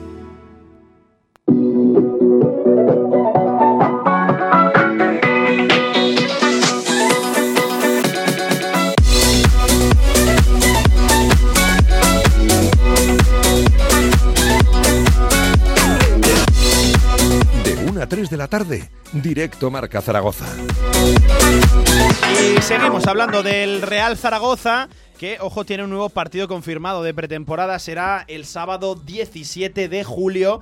Eh, ya un clásico en Campo Pinilla frente al Club Deportivo Teruel el fin de semana previo a marcharse, si no me equivoco, del 22 al 30 de julio a la localidad murciana de San Pedro del Pinatar, donde realizará pues ese stage de preparación de pretemporada en eh, las instalaciones del Pinatar Arena, una referencia a nivel mundial dentro del fútbol. Pues bien, un amistoso ya confirmado también el 17 de julio en Campo Pinilla frente al Club Deportivo Teruel, equipo de segunda división de la Real Federación Española de Fútbol. Este se suma a los tres frente equipos de primera eh, división en eh, el Pinatar Arena, más el quinto que será el Trofeo Ciudad de Zaragoza Memorial Carlos La Petra, en su edición, si no me equivoco, creo que número 50, el 7-8 de agosto, fin de semana previo a que arranque la liga, y faltaría por confirmar uno para completar esos seis amistosos de pretemporada que va a tener el Real Zaragoza. Ojo Lainez, que esta mañana leía también un reportaje en los medios oficiales del club que decía tres rivales de primera división en Pinatar Arena para calibrar, ojo, al nuevo Real Zaragoza. Veremos a ver qué de nuevo tiene ese Real Zaragoza porque hasta el Ojalá día de hoy sea muy poco. nuevo, en todos los sentidos. Hombre, para esas fechas tiene que ser ya nuevo, porque es que si no, no vamos a empezar la liga sin jugadores. Bueno, a este ritmo, Villar. Nah, pero llegará. Hombre, cosas nuevas habrá. Desde luego, yo espero que. Claro, esta es otra. ¿Con qué porcentaje va a empezar Jim la pretemporada de plantilla completa? ¿Con cuánto se va a marchar también a San Pedro del Pinatar? Claro. ¿Y con cuánto va a empezar la liga? Porque ya saben que el mercado se marcha, si no me equivoco, hasta el 1 de septiembre. Con la liga ya comenzada, que eso es otra tremenda chapuza bajo mi punto de vista, que puede empezar un jugador de la liga con un equipo y en dos semana semanas siguiente- estar con otro. Eso siempre pasa, pero Sí, eso sí, siempre pasa. Pero claro, a ver con qué porcentajes de plantilla completa llega Jim a esas fechas. En, eh, comienzo de la pretemporada, stage en el eh, Pinatar Arena y también el comienzo de liga, que ya se sabe que va a ser el 13, 14, 15 de agosto, incluso el 16 lunes, porque este año hay vía libre a partidos el viernes y el lunes. Y no sé por qué me da, amigo mío, me voy a mojar ya, 28 de junio con N, que nos van a clavar partidos viernes y lunes. Pero, pero, Que- pero, pero, pero un tubo. Que pero por un cierto, tubo. que es, es un poco tontería, ¿no? Pero, pero qué bonitas eran las pretemporadas del Zaragoza en Viescas, en, en, en Benasque, en Voltaña, en Aragón, más o, más o menos lo que quiero decir. Y no irte a, Sa- a- a San Pedro el Pinatar en Murcia para hacer una pretemporada con el calor que va a hacer ahí, que no sé yo si es la mejor opción. Con la humedad, a- a- claro. La humedad, a lo mejor eso es lo que instalaciones- buscan, ¿eh? Las instalaciones son buenísimas, eso sí, y te vas a encontrar también ahí con varios equipos. Pero no sé, yo creo que al final. Hombre, Jin conoce bien la zona, Sí, sí. entonces. De eh, Torrevieja, allí. él- Sí, que sí, que está a escasos kilómetros. Él sabrá mejor que nadie. Que sí, que Eso sí. es petición expresa de Jim. Sí, el sí. marcharse allí. Pero vamos, que no se me ocurre mejor sitio que el Pirineo Aragonés para hacer la pretemporada. ¿Dónde fue de- de- INE también? Alcalá de la Selva, la realizaron un, un año. Me Sí, quiere- y también, y también fueron, eh, con Manolo Jiménez se fueron a. Ahí a lo de Jerez. A, Sí. a Puerto. a- ¿Cómo se llama? Eh, Puerto Ballena o algo así. Villar, Sí, sí. que No petición expresa de Jim en marcharse Costa, ¿cómo al no? Pinatar Arena. Está la cosa para decirle a Jim que no, ¿eh? Está como para decirle que no. el jefe es el jefe. Pero de lo que decías de- del equipo de empezar. A Costa eh, Ballena se fueron. Lo, lo mejor Costa de todo, Ballena, lo mejor de todo es que tenemos eh, la parte de atrás que es fundamental y lo ha demostrado Jin, portero y defensa, la tenemos. Ahí estamos medianamente bien cubiertos, con lo cual no necesitamos hacer grandes fichajes ahí y si llega alguno, pues bienvenido, ¿no? Pero, pero eh, sabemos el tipo de juego que ha hecho Jin y que se basa en su buena defensa y que no nos metan gol y eso lo tiene para empezar. Esa es otra incertidumbre que se abre ahora. ¿A qué va a jugar el Real Zaragoza Ascender, una vez eh. Jim sí, ojalá que sí, Villar. Una vez Jim sí que le da tiempo a realizar una pretemporada como Dios manda y a priori con una plantilla hecha a su medida o pudiendo participar en qué quiere y en qué no quiere. A ver si cambia un poquito el discurso de Jim, porque bueno, a ver, tampoco estamos para pedirle muchas cosas, pero hombre, si jugamos un poquito más bonito que la, que la temporada pasada, Villar, no me diga usted que no. Y que, y que llegue a la noche vieja el partido ese aquí, en Zaragoza. ¿eh? No va a ser que hagamos como, como otras temporadas que para allí, para octubre, noviembre. Ya nos cargamos un Puerta. mister, ¿no? También tengo no, ganas de conocer no. el rival del Ciudad de Zaragoza Memorial Carlos La Petra. Porque yo me acuerdo haber ido a ver al Bayern de Múnich, Sí. entre otros equipos, en la Romareda. Buenos no, te, no sí, te sí. digo que venga el Siempre Bayern. venían buenos equipos. Últimas temporadas han sido No te digo que venga el Bayern. sido Getafe. Getafe, Eibar creo que también. Sí, sí, bueno, es que esos han sido los mejores equipos que han pasado en los últimos años. Recuerdo ver al Villarreal también. No, no, por Sí, eso también, te- también. no, no, por eso. La Lazio también vino. No me acuerdo hace cuánto. Pero sí, yo me acuerdo de cuando era mucho más jovencito haber visto al Bayern en la Romareda y además meterle un buen saco de goles, ¿eh? En pretemporada. Pero bueno, eran otros tiempos en los que, por ejemplo, que el, no ha trof- cambiado la el cosa, ¿eh? trofeo Ciudad Zaragoza Me- Memorial Carlos La Petra, pues eh, se in- intentaba que fuera un torneo importante, entre comillas, que la gente viera un buen partido. Y ahora, pues la verdad es que hace años que no. Es un trámite, ¿no? Es un trámite. Ojo que este año, si no me equivoco, es la edición número 50. Igual se estira el club No es un curioso, poquito pero y- incluso con Agapito se llegó a quejar la familia La Petra del trato que le daban al, al Sí. trofeo. Es cierto. Es curioso. Pues ahora la familia, por lo menos, uno de ellos está. Sí, por- por eso en me el club, gustaría- presidente representativo que veremos a ver Sí, que me- si continúa o no. Por eso la verdad es que me gustaría ver a un rival de entidad importante. Y ya que hablas de partidos, eh, creo que, que el miércoles es cuando sortean el calendario, ¿no? Este, este miércoles. Eh, pues se no da, a lo sé, se pero- da a conocer el calendario, algo que es también, yo creo, fundamental, ¿no? Porque según cómo Sí, ¿no? empiezas... Saber cómo empiezas. Eh, Hombre, y sobre todo conocer no las es- fechas, yo no creo lo- que del derby aragonés. No es lo mismo jugar contra Valladolid, Huesca, Girona, Almería en las cuatro Sí, pero- primeras jornadas que teniendo los intercalados que Claro, cuando pero al fija- final fíjate Villar, este año decíamos lo mismo, decíamos, vaya final tiene el Zaragoza, con tres equipos de la zona alta. ha sido lo mejor de y la al temporada. final te han sobrado, bueno, te, Venga, no. te metió Leganes 5 o 4, 4, es que ya ni me acuerdo. que es que parece que fue hace años. No, ¿eh? yo te lo digo, ha pasado un mes que a mí se me ha hecho el mes más largo de mi vida. 5 Leganes en la Romareda. sin ¿Ya se escucha a alguien pedir perdón? No, no, bueno. Aparte de los jugadores en sus Mira, redes eso- sociales y Jim No, en es el eso o- otro tema que vuelvo a insistir una vez más. Es una falta de educación. No es un problema de. Es una falta de educación y de clase. La clase también hay que saber tenerla, ¿eh? Y hay que tenerla. No solo hay que aparentarla, No solo hay que aparentarla, sino hay que tenerla. Y, Sí. y en el, y en el Real Zaragoza falta. Y mucho, desde luego, desde luego que, que sí. Ojo que no hemos escuchado ni una declaración institucional más allá que una valoración de ese convenio que firmó el Real Zaragoza junto con el Ayuntamiento, el consistorio zaragozano. Y por para- obligación, y por obligación. Sí, sí, que ya sabes que Villar preguntas aquel día Nanay, ¿eh? No se, no se No, admitieron. bueno, a ver. Sí, a ver, que, que podía haber hablado ahí perfectamente, pero lo normal habría sido incluso ya el director deportivo, la Lola Antegui, fíjate, no se escondía jamás y cogía y Claro, nada más terminar que- daba que la al cara y decía, Torrecilla puede responder de enero en adelante. Bueno, pero yo- puede responder ahora a final de temporada para valorar lo que ha sido la temporada porque él ha traído futbolistas en el mercado de invierno, Pablo.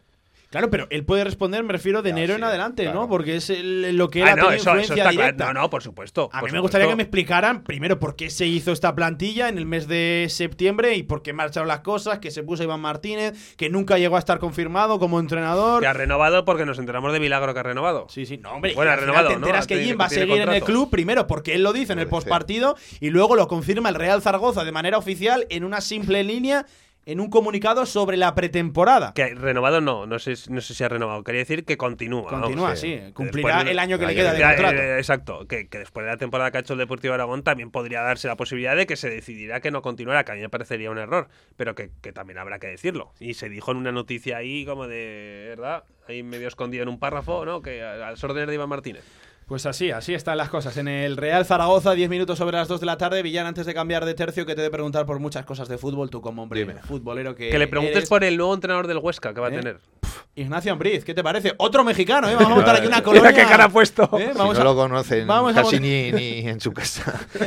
No, a mí no. me suena a lombriz. A lombriz. Bueno, bueno, Villar. Vamos a No, no, te digo que como. Que vamos a montar aquí una colonia mexicana en Aragón que Que espectacular. ni, ni- Villar, ni ¿eh? Juárez, Sí, sí. Ni, ni Juárez con barrera. Pues sí, sí, ¿no? Mm, No sabemos. Yo Hombre, por lo movimiento, movimiento un poquito extraño. Yo al final extraño. entiendo que Petón lo debe conocer porque en el Atlético de Madrid estuvo de segundo Con Aguirre. con Aguirre. Bueno, y, entiendo que ese será el vínculo. Y porque, claro, Petón al final se mueve como pez en el agua en el mundo de los agentes. Sí. Bueno, que vamos a contar. Conoce desde Bueno, es luego que es agente. la- las entrañas de- del fútbol. Entiendo que habrá venido por ahí, pero es un movimiento extraño porque sonaba sobre todo mercado nacional, Claro, sonaba, bueno, sí, sí, sí, sonaba sí. Echeverría, sonaba eh, Iraola. el propio Iraola, que ojo, a mí siempre me ha parecido un poco utopía, ¿no? Porque eh, Iraola dejó bien claro en varias entrevistas que quería continuar en el Radio Vallecano a Claro. pesar de que no acaba de llegar del todo esa renovación. Luego también sonaba Francisco, luego A se ver, descartó. Te lo, pueden vender, te lo pueden vender como primera opción y todo lo que quieras, pero la- lo cierto es que Iraola de ascender con el Rayo se esfuma la posibilidad. eh, Y se Francisco quedan- yo creo que no, que no. Y Echeverría no sé hasta qué punto... Era eh, otra apuesta arriesgada, desde luego que sí. Sí, pero bueno, al final ha hecho buena temporada. En, bueno, pero no tiene experiencia tampoco, en, igual que este señor. Desde luego, vamos a ver, ¿eh? Nacho Ambriz, Ignacio Ambriz va a ser A el nuevo me- a mí- entrenador a mí de la Sociedad Deportiva Huesca, Me- mexicano. Me, cuesta, me, me cuesta entenderlo. Pero, pero bueno. Eh, la- las últimas temporadas del Huesca, en cuanto a planificación deportiva en segunda división, han sido buenas. Vamos a ver también. el Segunda división, digo. sí, vamos a ver el proyecto también ambicioso que. Porque en primera, ha sido un en primera ha sido un desastre. Que se puede, se puede decir todo lo que queramos, pero no hay que esconder el desastre que ha sido el Huesca en primera división. Los las dos temporadas. Más que nada porque ha descendido y no, y no ha gastado mucho dinero. Pero en segunda división están haciendo las cosas muy bien, Pablo. Yo creo que al final seguro que va a estar con el Valladolid y con, y con el Eibar arriba. Es que hay tanta diferencia de dinero entre estos tres y el resto. Sí, Por pero eso luego- también quería conocer lo de la Almería, a ver cómo va cómo, cómo va a salir ese proyecto, ¿eh? Porque como el jeque no se haya cansado y vuelva y vuelva a recibir dinero por Umar Sadik, fiche a otros dos o tres, te, te mantenga al chico este del centro del El, campo. el- el jeque, por lo que tengo yo entendido, también ha comprado el Águilas. Sí, de Murcia. Y lo, y lo- y lo Sí, sí, quiere sí. ascender como un cohete para arriba, Sí, ¿eh? Quiere Y hacerlo está- como filial. Sí, sí, sí. sí. Sí, sí, sí, sí. Y El está final- Segunda Real Federación Española. metiendo un montón de pasta, ¿eh? Y, y hay Como jugadores siga y de expandiéndose por la costa, va a comprar el Málaga también y va a terminar a- con el recreativo va de Málaga- Huelva. Se va de Málaga a Peñíscola. Sea, se hace toda la costa sí, sí, mediterránea. o sea, ¿eh? va, va a terminar en Huelva. Madre y que no pase a Portugal. se hace con toda la contornada. ¿no? que lo dicho, Ignacio Ambriz va a ser el nuevo Ignacio Marcos Ambriz. Que Nacho Ambriz. Sí, sí, Nacho para los amigos. Va a ser el nuevo entrenador de la Sociedad Deportiva Huesca que cuenta con experiencia como segundo de Javier Aguirre Pero aquí que en no- España, en el Osasuna, en el Atlético de Madrid. Y no en el su Zaragoza. carrera en el San Luis. Eh, mexicano también ha estado, por ejemplo, en el Club América, en el Neshaka y En el eh, León. leo por aquí también que ha tenido participación en la selección de Costa Rica. Que digo que con Aguirre en Zaragoza no estuvo de segundo. No, no, no, no estuvo, Por eso. no estuvo. Que- No se la conoce Zaragoza. No, no, no. no. Bueno, Bueno, igual ya sí. conocerá. Igual La va a conocer. Tendrá, tendrá que conocerla, evidentemente. Em, Villar, te pregunto. eh, Sí. Todos conocemos tus dotes como pronosticador Sí, oficial de, El de pulpo, esta, el pulpo de esta, de esta casa. Te pregunto un poquito, ¿qué crees que va a ocurrir de aquí al, no sé si viernes o al domingo? Entiendo que en fin de semana las cosas se paralizan bastante.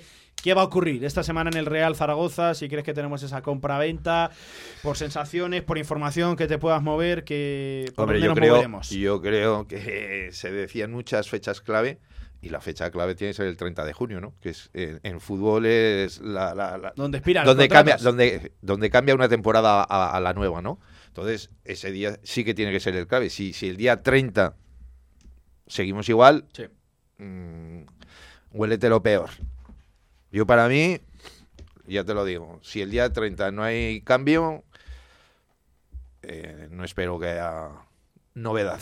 No te veo optimista yo. No, no, ya Bueno, sabes no que con si eso. optimista, pero sí. Yo, yo- yo con eso, como Antonio, ¿no? Antonio Polo. Hmm. Eh, hasta que no lo veamos firmado y que salga en la portada del periódico y se hagan las fotos y salgan los telediarios y todos esos líos, mm, no me creo nada.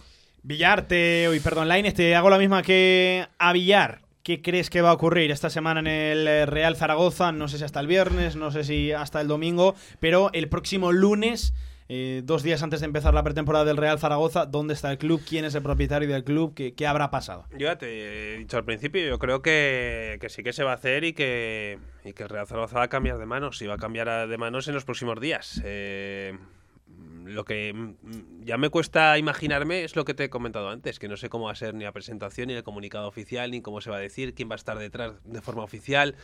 Si van a estar los hijos de Cándido y el abogado Kiko Domínguez Otero. Bueno, en- ese abogado, yo le solicité una entrevista y su contestación fue además muy breve. Por el momento no, No. estamos interesados en hablar con los medios de comunicación. Lo leo literal, ¿eh? No, cuando estén necesitados ya, ya verás cómo. ya verás cómo Acuden ellos a ti. Sí, sí, sí. sí. Esto funciona así. Bueno, De todas maneras, lo que estamos hablando, ¿ves? Ahora me viene a la cabeza, continuando con el tema de nueva directiva, vieja directiva, dinero o no dinero, eh, se van a hacer la pretemporada ahí a Murcia. Eh, ¿Quién paga eso? Sí, sí. Lo has contratado ya, ¿no? Pues eh, esto es lo mismo con los jugadores. Mientras siga Es un estando esta alquiler. directiva. Es un alquiler de no, campos. más que nada porque hasta ahora en Voltaña creo que era intercambio. O sea, que a Zaragoza no le, costaba, no le costaba un duro estar en Voltaña, me parece. ¿eh? Claro. ¿Cómo haces el desplazamiento? ¿Vas en autobús? ¿Habrá que pagar el autobús? Todas esas cosas, eso, eso está apalabrado Sí, ya pero, o lo que eh, sea. al pero si final todos los jugadores es lo de menos, ¿eh? No, pero te quiero decir que todo... dentro de un club pero que- profesional- ya, pero que te, te quiero decir que son gastos Sí, es un gasto, es que un tiene que estar ya previsto Sí, sí. con esta directiva. Desde No, luego. no, no lo va a pagar el que venga. Que- luego. que- ¿Por qué vais allí pudiendo hacerlo en casa? Sí, sí, sí. Claro. Pudiendo ir a México. Sí, pudiendo- Claro, el año que viene. Oye, fíjate que queremos que participen los oyentes. Nos escribe Thor Whiter en Twitter. Nos dice: Tener dinero no significa tener clase. El dinero se puede ganar, Por se puede supuesto. hacer, se puede robar, se puede heredar, pero con la clase se nace. Con Correcto. Toda la razón. Estoy ¿eh? completamente de acuerdo con él. Estoy Sí, sí. completamente de acuerdo. Y el Zaragoza de los últimos años le falta mucha clase. Sí. ¿No es así? Coincido, coincido. Oye, recta final de esta tribu Zaragoza, como radio marca, radio del deporte que somos, que además nos volcamos, claro que sí, Villar, con esta Eurocopa. Te pregunto por la selección de Luis Enrique, 6 de la tarde, Ya en sé. el Se me- Parken de Copenhague, me- frente a Croacia, Villar, que nos jugamos los cuartos de final. Ya sabes que te he dicho antes que hoy sí que soy optimista. Yo creo que, que España va, va a ganar. ¿Resultado, Que Villar? No, no a lo mejor ampliamente como a Eslovaquia, O sea, un- que un- Eslovaquia era un equipito Sí. bastante flojito, hay que decirlo todo. Parecían al Zaragoza ¿Eh? contra Leganés, ¿verdad? Eh, sí, parecido. y, y yo creo que, no sé, un, un 2-0, un 2-1 con tranquilidad. O sea, no que creo. que somos visitantes. Sí, somos visitantes. Pero yo creo que sí, que vamos a ganar. Si ellos, ellos eh, tienen dos jugadores muy buenos, que son Modric y Perisic. ¿Y uno Perisic está no, fuera? no, no puede jugar y es el que te suele meter los goles. Sí. Pues yo creo que Croacia tiene que hacer un partido de 10 para que nos pueda ganar. Sí, pero cuidado, ¿eh? con ese centro del campo. Hombre, está claro que ya vemos- sí, ya sí, vemos lo que le ha pasado a Kovacic, Holanda, ya- y Modric. Todas esas ojito, ¿eh? cosas, ¿no? Joder, y que te muer- estos tíos muerden. Sí, a, sí, a sí. mí Croacia siempre me da un miedo terrible. Y Sí. aparte creo que está muy mucho más igualado el partido de lo que pensamos. Sí, sí, sí, eso sí, estará igualado. y nos olvidamos rápido de que son eh, finalistas del último mundial. Es, Pero sí que es verdad que y esta España es completamente impredecible. O sea, Claro, es que no tenemos ni idea de cómo es esta España, yo creo. No metes un gol en dos partidos, lo No metes metes- casi sin Bueno, querer y fíjate, de ayer- metes cinco. Ayer, gol, a- ayer vi Holanda un rato y me pareció espantosa. O sea, espantosa. Países Bajos. No, no, Holanda. Que se enfadan, que se enfadan, que se enfadan. No, no, que me da igual. Holanda. Ah, La vi y me pareció horrorosa. Y República Checa es verdad que tiene a los, a los del West Ham y, y tal, Sí, pero, sí, sí. pero oye, no, no tiene nada más, Nada, ¿eh? poca El, delantero, eh, Soucek y, poco más. Y, y luego también estuve viendo el otro partido. Al final, en, en esta Eurocopa, Sí, ¿no? Y al final- Bélgica-Portugal, que el final estuvo. la primera parte fue dantesca, Sí. la segunda estuvo mejor. Estuvo emocionante, estuvo emocionante el final del Estuvo partido, a porque yo creo que hasta Portugal eh, mereció el empate. Pepe estuvo a punto de que se Eh, fuera la olla otra vez. A, a punto de ser Pepe otra vez. sí, sí. Porque le metió un viaje, no sé quién fue, que vamos. Y ah, el partido al final, Bélgica, pues, aparte que está dirigida por un grandísimo entrenador. Que, ojo, ayer leía un dato, Lainez, es la primera vez en la carrera de Bob Martínez, de Roberto Martínez, que entrenaba en territorio español, ¿eh? Para que nos Sí. hagamos una idea del entrenador que nos hemos perdido aquí en Está España. nuestro buen amigo Seba por ahí también. Sí. Eh, estoy, si nos escucha, estoy esperando aquí la camiseta de Lukaku. Oye, pues Eh, me manda una que mande dos, ¿no? ¿Te acuerdas? Sí, sí, sí. ¿Eh? Villar. No, no, aquí falta la camiseta Ahora, de lo que Lukaku. pasa es que como ande la talla de Lukaku, a Villar le viene de faldón de invierno. ¿eh? Aquí Pero le bueno. pedimos la de Lukaku. Bueno, y, y- y todo lo que les, le- que les vaya fenomenal a esta pareja, me, bueno, a, a este cuerpo técnico me, me encanta. Entonces, aparte que no fue su mejor partido ayer, ¿eh? Pero, pero, Pero que está- así se ganan las sí, Eurocopas. es- sí, sí, efectivamente. Como ganó Italia el, ot- el otro día. Al final ganó siendo Italia. Claro. No jugando como había jugado hasta ahora. Pero que es verdad que cambia mucho, Pablo, la fase de grupos a las eliminatorias directas. Porque al final es que si pierdes estás fuera. Con lo cual empieza ya el miedo. Hay muchas. Y yo creo que España aquí es donde más puede ganar. Fíjate, en este tipo de partidos. Lo que pasa que creo que Francia está muy por encima de nosotros. Sí, en el caso de pasar. eh, pero tampoco está demostrando. No, no, pero- Le tenemos más miedo que otra cosa. Yo creo que, que Francia a duras penas va a llegar, ¿eh? No sé, la verdad es que está siendo una Eurocopa extraña.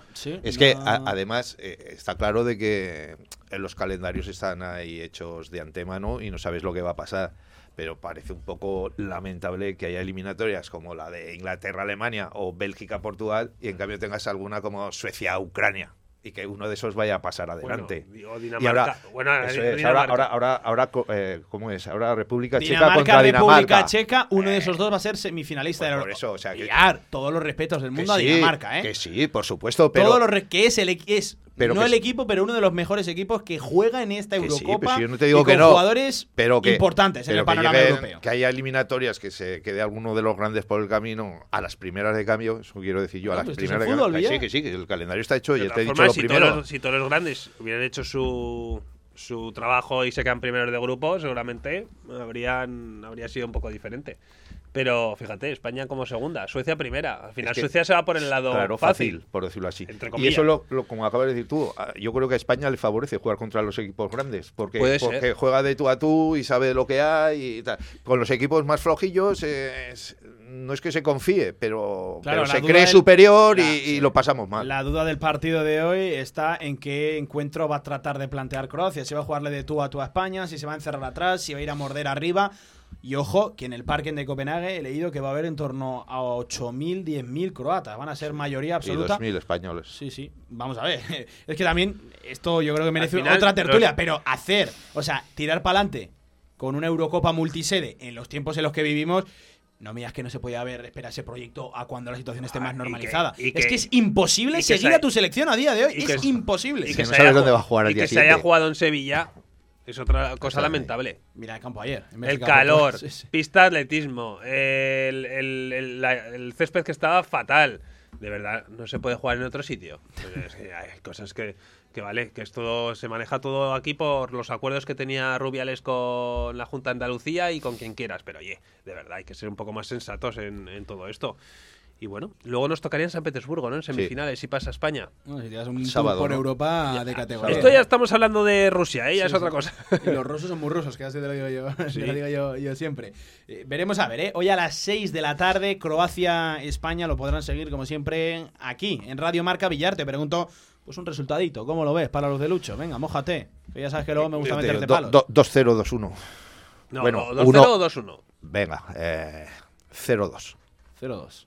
Que jugamos de visitante. optimista. 0-2. Por cierto, Lainen, sabes que en las últimas horas Javier Villar falló un pronóstico, ¿no? No. ¿Eh? Sí. Y el tío se lo tiene muy callado. Dijo, Juan González, Álvaro Astro. Pues No, míralo, pero al día siguiente, oficial, que- Alépila. Que, que- que lo tenía muy cerca Sí, sí, sí, sí. de fichar por el Barbastro. ¿no? Que- que Y qué contento me puse pero, cuando vi, eh. pero, pero eh, ya puedes darte por enterado, que te lo conté el sábado, que, que Juan y yo hablamos al día siguiente y me explicó lo que había pasado. Lo mejor es la foto que, que- que sale de- con el Épila. O sea, que le han puesto el Épila en la presentación. Sale contento, ¿eh? Sale, Sí, sí, sí, sí. sale puro Juan, puro Juan González. La Inés, lo mismo que a Villar, te pregunto, ¿cómo vemos un poquito la selección esta tarde a partir de las 6 en una edición especial del eh, Euromarcador de Radio Marca con Edu García, con Javi Maro, con todo el equipazo estará ahí también Raúl Varela en el parking de Copenhague. ¿Eres también optimista como, como Villar? Sí, lo que pasa es que siempre jugar contra una selección balcánica me da un miedo tremendo. Sí, Yo sí. creo que va a ser 1-1 el partido y en la prórroga va a ganar España. Fíjate lo que te digo. Oh. Eh, Sí, es- creo que va a ser muy igualado el partido. ¿Cómo vas en la porrita, por cierto? Pues eh, voy bastante mal. Ah, Pero empecé. la- Lo de la porra de Radio Marca. Pero escucha, pero- pero lo de la porra, la porra que llamamos internamente pero es para que- explicar a los oyentes, ¿eh? Hubo dos horas en las que fui colista. Lo que pasa es que ahora ya estoy media tabla. Estoy, creo que estar dos posiciones por encima mío. O Javier sea, tampoco vas muy allá. O Javier Amaño, ¿eh? Algo, algo Javi- increíble, ¿eh? De verdad. Javier, Javier Amaño. Sí, sí.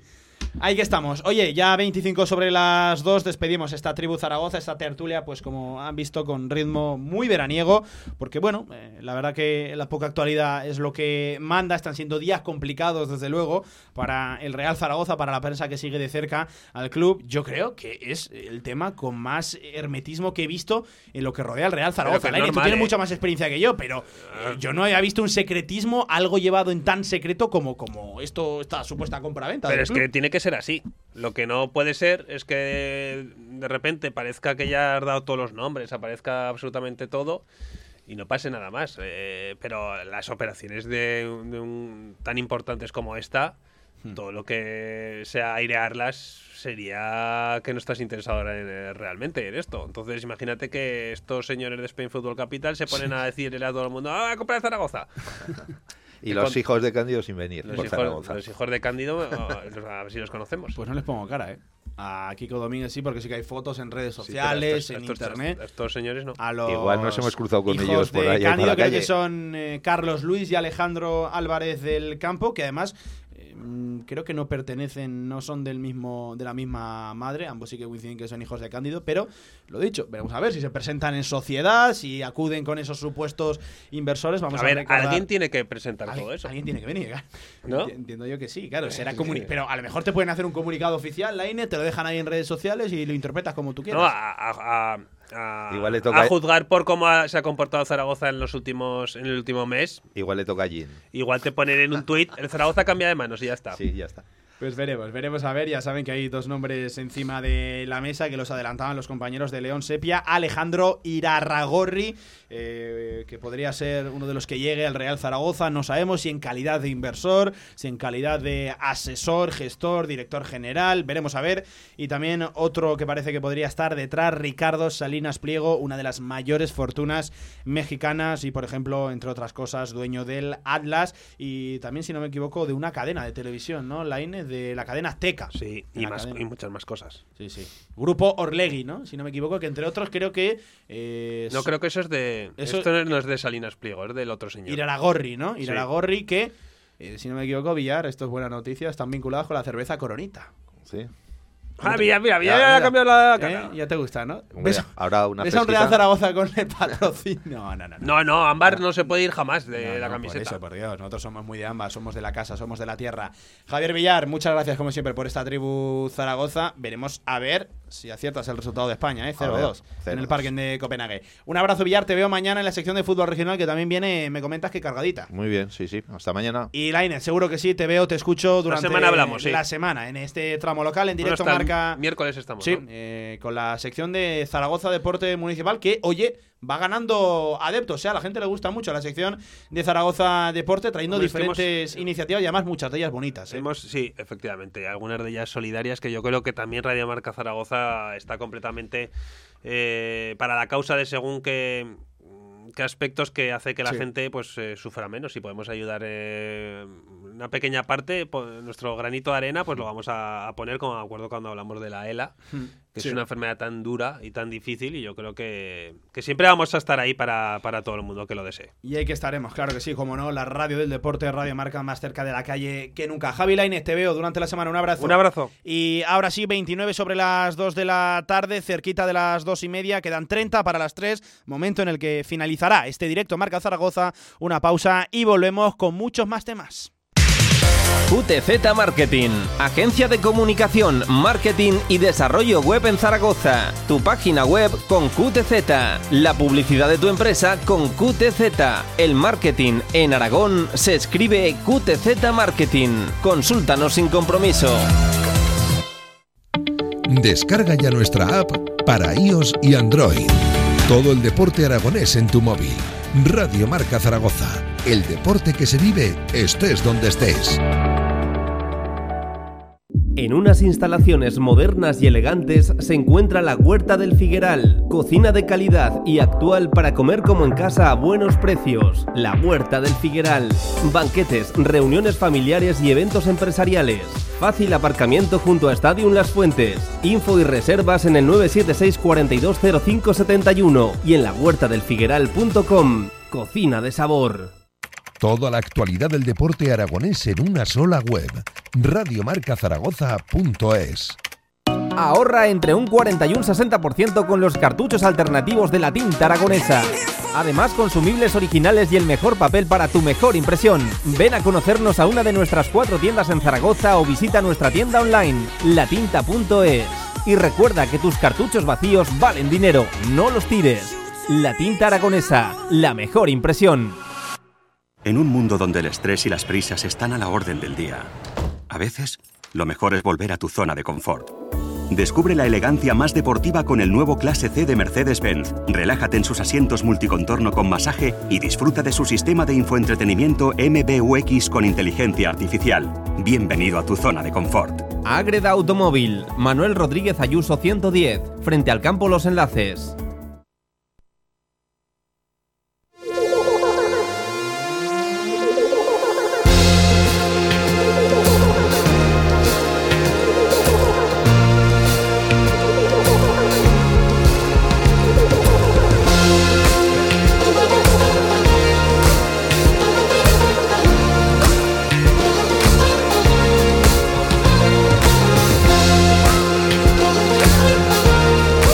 En directo Marca Zaragoza, 2 y 31 de la tarde y hablamos de baloncesto porque ha sido un fin de semana, unos últimos días históricos para el deporte de la canasta aquí en Aragón. Sin ir más lejos, paso a dar eh, paso a la noticia porque es espectacular en el Campeonato de España de Selecciones Autonómicas del Minibásquet.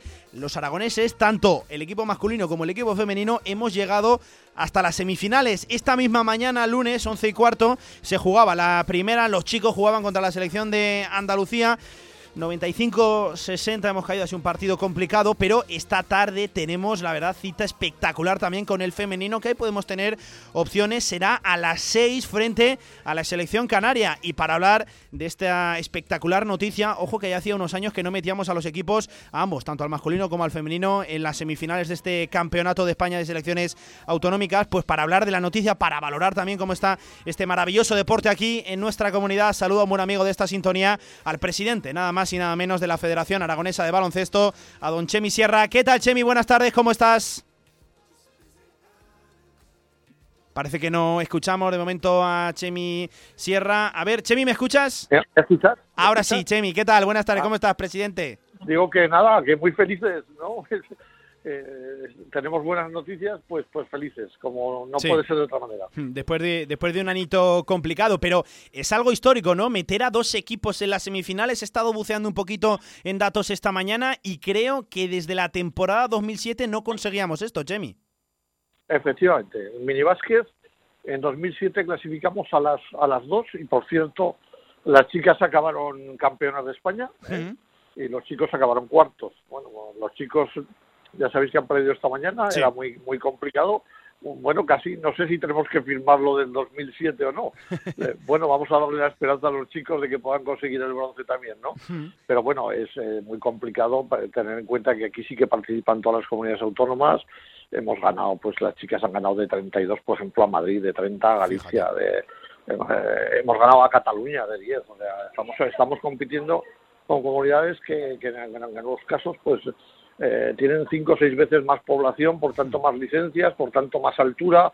En el partido de esta mañana, por ejemplo, la diferencia física era, era muy importante y eso que, que incluso en el cuarto cuarto, sabéis que aquí en Minibásquet se Sí. juega a seis cuartos, estábamos a cuatro puntos. eh, al final, pues nos hemos desfundado, pero yo creo que estamos compitiendo y, y- y las noticias que tengo, pues bueno, es que la gente está un poquito eh, asombrada de lo que de lo que estamos haciendo, ¿no? Desde luego que sí, son buenas noticias y al final, eh, Chemi, esto habla muy bien del trabajo de cantera del buen baloncesto que se practica, que se fomenta, que se enseña también aquí en nuestra comunidad. Chemi, esto es un triunfo de toda la comunidad, de toda la gente que forma la Federación Aragonesa de, de Baloncesto. Sí, hombre, yo como digo siempre, ¿no? Es fundamental la labor de los clubes y de los colegios, ¿no? Lógicamente, nosotros disponemos de, las, de los jugadores y jugadoras un periodo corto de tiempo en que, lógicamente, intentamos ayudarles, pues, pues con más trabajo a, mejorar, pero lógicamente el mérito es suyo.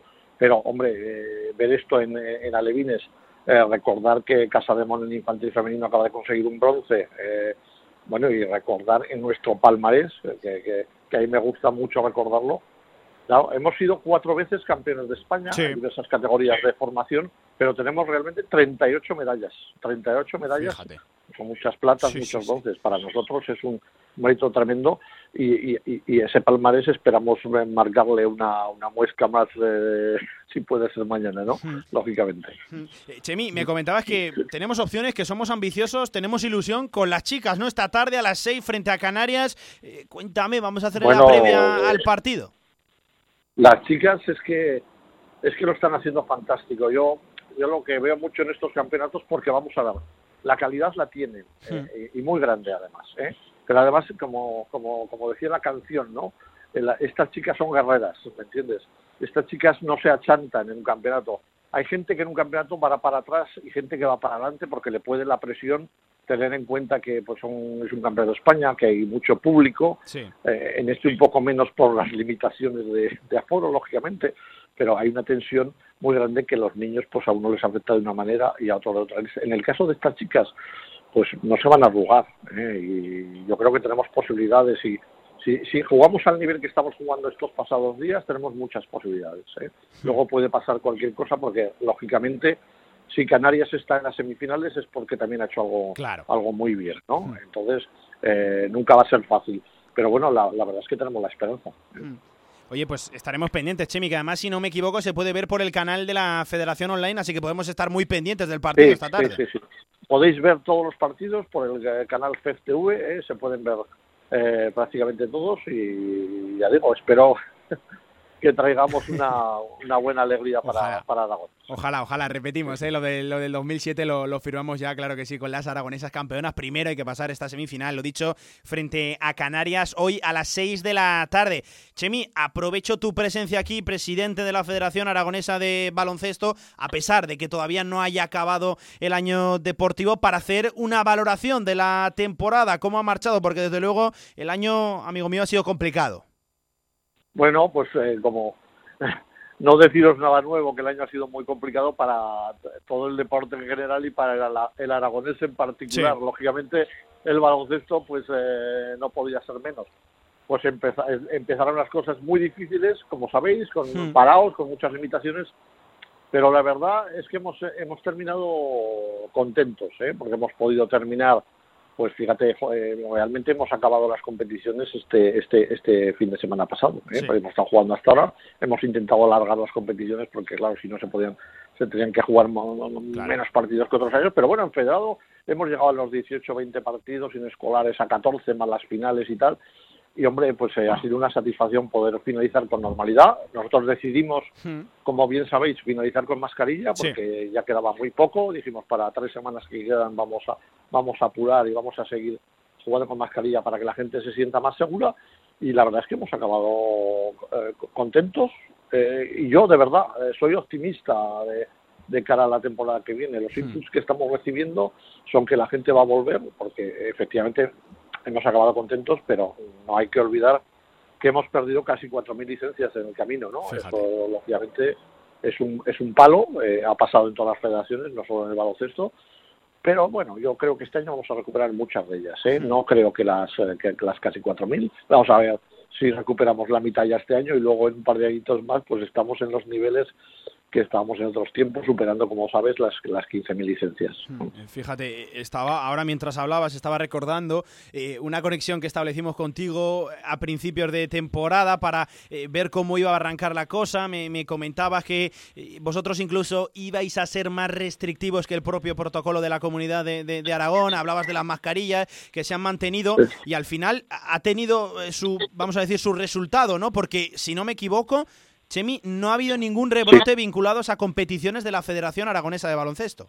Ninguno, ninguno.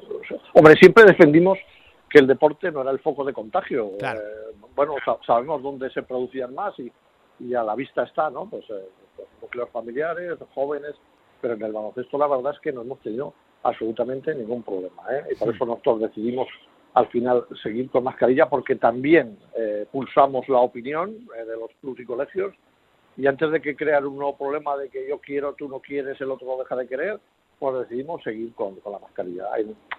En, campeonatos de España de club o en selecciones eh, hemos sido todavía más rigurosos porque están jugando sin mascarilla. Tú ten en cuenta que estos niños alevines, antes de llegar a, San Fernando, han pasado en prácticamente la semana anterior tres test de antígenos, ¿no? O sea que, que eh, evidentemente lo primero que primamos es la seguridad, ¿no? Y, y bueno, hasta ahora pues estamos acertando, no nosotros y nuestros clubs, porque en todos los campeonatos de España de clubs no ha habido ningún positivo en ningún equipo aragonés, que sí los ha habido en otros, que, además luego no han podido participar, ¿eh? porque al ser positivos, pues si veis los resultados veréis algún 0-2 y algún eso, eso es que el equipo no ha podido jugar porque porque ha habido algún positivo dentro del, del propio equipo. ¿no? Entonces, bueno, yo te digo, realmente estoy eh, contento de cómo lo hemos gestionado y creo que hemos acertado en las decisiones que hemos tomado, que a veces no es fácil. Y, y aliviado, y aliviado entiendo que sí, de que todo dentro de la pues, eh, circunstancia que rodea al deporte a día de hoy haya salido bien y lo dicho, ningún rebrote vinculado con la práctica deportiva. Casi que te iba a preguntar por el futuro, Chemi, pero ya me contestabas en la respuesta anterior. Eh, te escucho, entiendo que optimistas de cara, de cara al futuro, con que poco a poco vayamos volviendo a la normalidad deportiva y al volumen de licencias que manejabais años atrás, Chemi. Sí, sí, nosotros es- ahora estamos felices. Mira, se ha acabado la competición, como decimos nosotros, la temporada acaba el 30 de junio y la siguiente empieza el 1 de julio.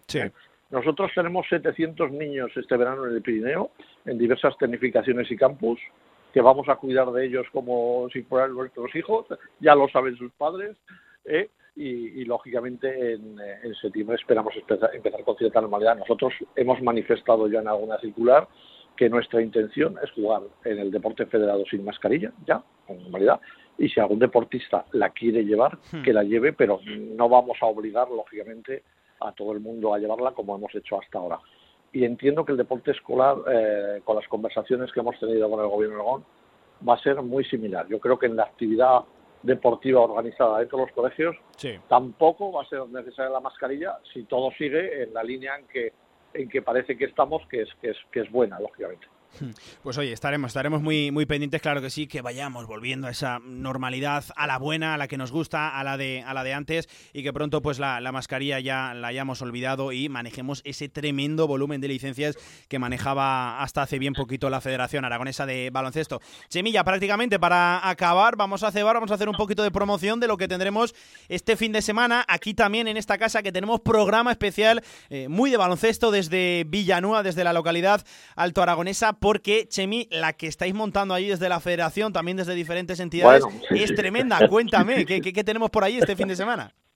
Bueno, vamos a ver, Villanueva es un poco nuestro centro de operaciones Sí, de- del verano, ¿no? Tenemos ahí tecnificaciones, tenemos campus, pero todavía hemos hecho más cosas con el ayuntamiento y lo que va a ser un pequeño centro de tecnificación, pues lo vamos a ampliar con charlas, como la que estás hablando para el día 1 de julio, con tres, eh, tres contra tres en verano.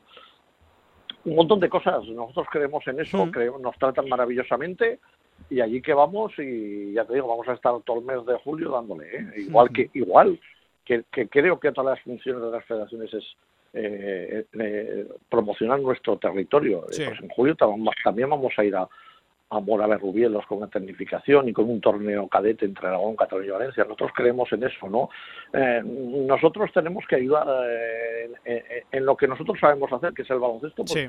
pues a nuestra, a nuestra región, a nuestra comunidad, y creo que esto es una forma de, de hacerlo, ¿no? Entonces estamos convencidos de ello y ya te digo, lo hacemos con mucho cariño, el mismo con que nos reciben en todos esos sitios. Eso, precisamente, el baloncesto se os da de categoría, ¿eh, presidente, en la federación. Y anda que os habéis buscado mal lugar, ¿eh? mala localidad, Villanueva, jo, que se tiene que estar ahora tremendo Hombre, ahí, ahí en verano. Te levantas por la mañana y mira- miras para arriba y ya el, cu- no sé, sí, el cuerpo lo, lo ve de todo de otra manera. Tremendo, Diferente. tremendo. Pues allí que estaremos, ¿eh? este mismo sábado. Radio Marca haciendo un programa hablando mucho de baloncesto. Por ahí estará alguno de los hermanos Arcega, claro que sí, y hablando mucho del deporte de la canasta que tanto nos gusta. Y si vinculamos baloncesto y Aragón, pues todavía más. Presidente de la Federación Aragonesa de Baloncesto, Chemi Sierra, un auténtico placer charlar contigo Igual. aquí en esta casa. Y oye, pendientes esta tarde de las chicas frente a Canarias, a ver si nos podemos colar en una final ahí en San Fernando, en Cádiz, en el Campeonato de España, que sería tremendo, presidente. Efectivamente, efectivamente. Pues oye, que muchas gracias a vosotros, como siempre, por la difusión de nuestro deporte. Claro ¿eh? que sí. Un abrazo, Chemi. un- pues, adiós, hasta luego. Bueno, pues esta era una entrevista formidable, como siempre, con Chemi Sierra, el presidente de la Federación Aragonesa de Baloncesto, para valorar un poquito el estado del deporte de la canasta aquí en nuestra comunidad, que nos atienden tan maravillosamente. Como siempre, vamos a hacer una pequeñísima pausa, pero pequeña, pequeña de verdad. Y ojo, que acabamos hablando de ciclismo. Hay que hablar del Tour de Francia, hay que hablar de ese dorsal número 62, el nuestro Jorge Arcas. En Trofeos Rivers seguimos trabajando para ti. Trofeos, placas, medallas y distinciones. Ven a visitarnos Avenida San José 7 con cita previa en el 976-410-602 o teclea trofeosrivers.com. Trofeos Rivers, premiando a los mejores desde 1976. Si lo tuyo es el deporte y quieres estar informado en todo momento, síguenos. Estamos en Facebook, Twitter, Instagram, Evox, el deporte que se vive también en la red. Y no lo olvides, escúchanos en la FM en el 87.6 y desde cualquier lugar del mundo en nuestra emisión online. Radio Marca Zaragoza. El deporte es nuestro. QTZ Marketing, agencia de comunicación, marketing y desarrollo web en Zaragoza. Tu página web con QTZ, la publicidad de tu empresa con QTZ. El marketing en Aragón se escribe QTZ Marketing. Consúltanos sin compromiso. QTZ Marketing.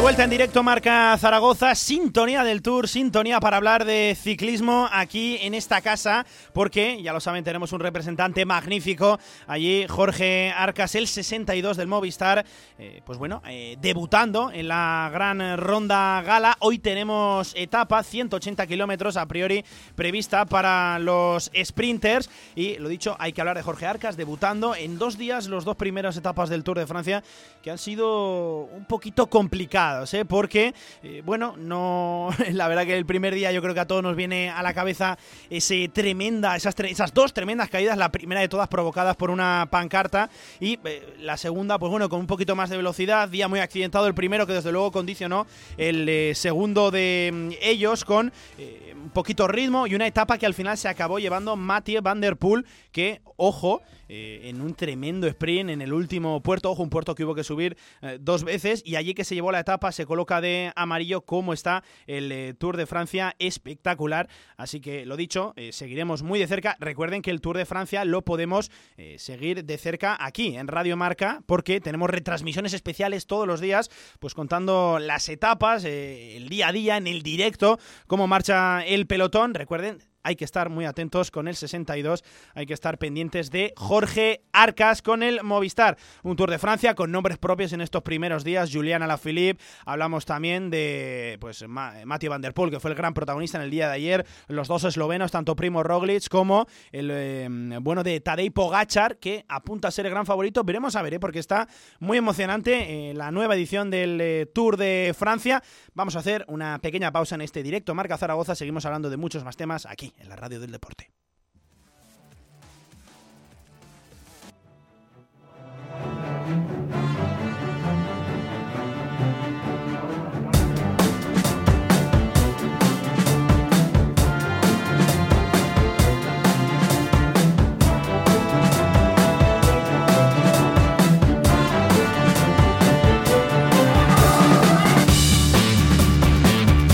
Seguimos hablando de ciclismo porque tenemos ya sí ahora al otro lado del teléfono a esa voz que nos cuenta la ronda gala, que nos cuenta el Tour de Francia aquí en Radio Marca. Compañero amigo José Rodríguez, ¿qué tal? Buenas tardes, ¿cómo estás?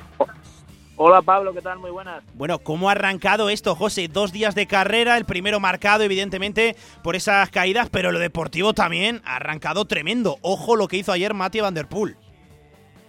Y los dos días, yo incluiría también lo del sábado. ¿eh? Para mí lo del sábado fue una exhibición de Julien Alaphilippe, era lo que quería Francia y lo que quería el Tour de Francia. ¿eh? Cuando pensaron estas dos primeras etapas, tenían muy claro que, que, por lo menos una se la tenía que llevar el niño de casa, el ciclista preferido del ciclismo francés, que es el campeón del mundo y esa foto con el, con el maillot arcoiris entrando victorioso el primer día, dedicándole la victoria a su bebé y encima poniéndose de amarillo es tremenda. Y ya lo de ayer, pues redondeó un fin de semana brutal en el Tour de Francia, con Matthew Van Der Poel, que era el segundo día que participaba en el Tour de Francia, que quería honrar a su abuelo, ganó, se exhibió, se puso líder y luego ya a llorar y a homenajear, pero con el trabajo bien hecho. Fue, fue tremendo y han sido dos etapas muy bonitas en ese sentido. Eh, eh, José, ¿cómo marcha la etapa de hoy? Leo por aquí, son 180 kilómetros, un perfil plano, solo dos puertos de cuarta categoría, Lorient Pontiví. Y ojo, leo que ha habido caída de un hombre a priori que tiene que ser importante, Geraint Thomas. Sí, eh, mira, te voy a situar primero la carrera. Hay una fuga de cinco corredores, dos hombres de, Vital Concept de Cyril Barté y Chevalier, junto a Michael Schar del AG2R, Jel Wallet del conjunto Cofidis y Ide Schelling, el corredor holandés del conjunto Bora, o neerlandés, mejor dicho, del conjunto Bora, que, lleva el maillot de la montaña y que quiere estar presente estos primeros días para asegurarse ese maillot en todas las escapadas. Pero como tú decías, ha habido la peor noticia o la noticia más destacada de, de todo el día ha sido la caída que ha tenido lugar hace unos minutos, que ha terminado con eh, Robert Gessing abandonando, que también es importante porque es un gregario de, de, Primo Roglic y, compañía, un hombre importante para quizás esa primera parte de los puertos y de las subidas, no es el último que se iba a quedar con Roglic, pero sí es un hombre que le puede venir muy bien. Pero en esa caída, como tú decías, se ha visto eh, involucrado en el kilómetro 37 Geraint Thomas. Se ha caído, se dolía de una muñeca, es verdad que ahora ha conseguido entrar en el pelotón, ha tenido que parar otra vez a cambiar de bicicleta, pero bueno, eso más que nada porque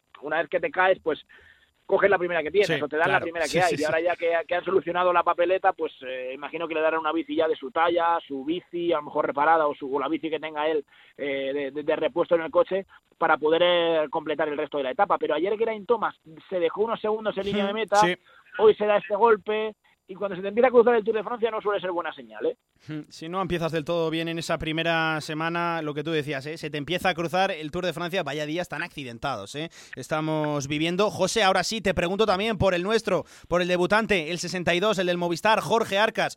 ¿Cómo le estás viendo en estos eh, primeros días de, de, Tour de Francia y sobre todo qué opciones le ves de cara al futuro? Sabemos a lo que va, es un gregario, pero a ver si se deja mostrar, ¿no? En alguna pequeña fuga, a ver si le vemos algo a Arcas yo creo que le va a tocar, le vamos a ver, pero le vamos a ver currando mucho. Sí.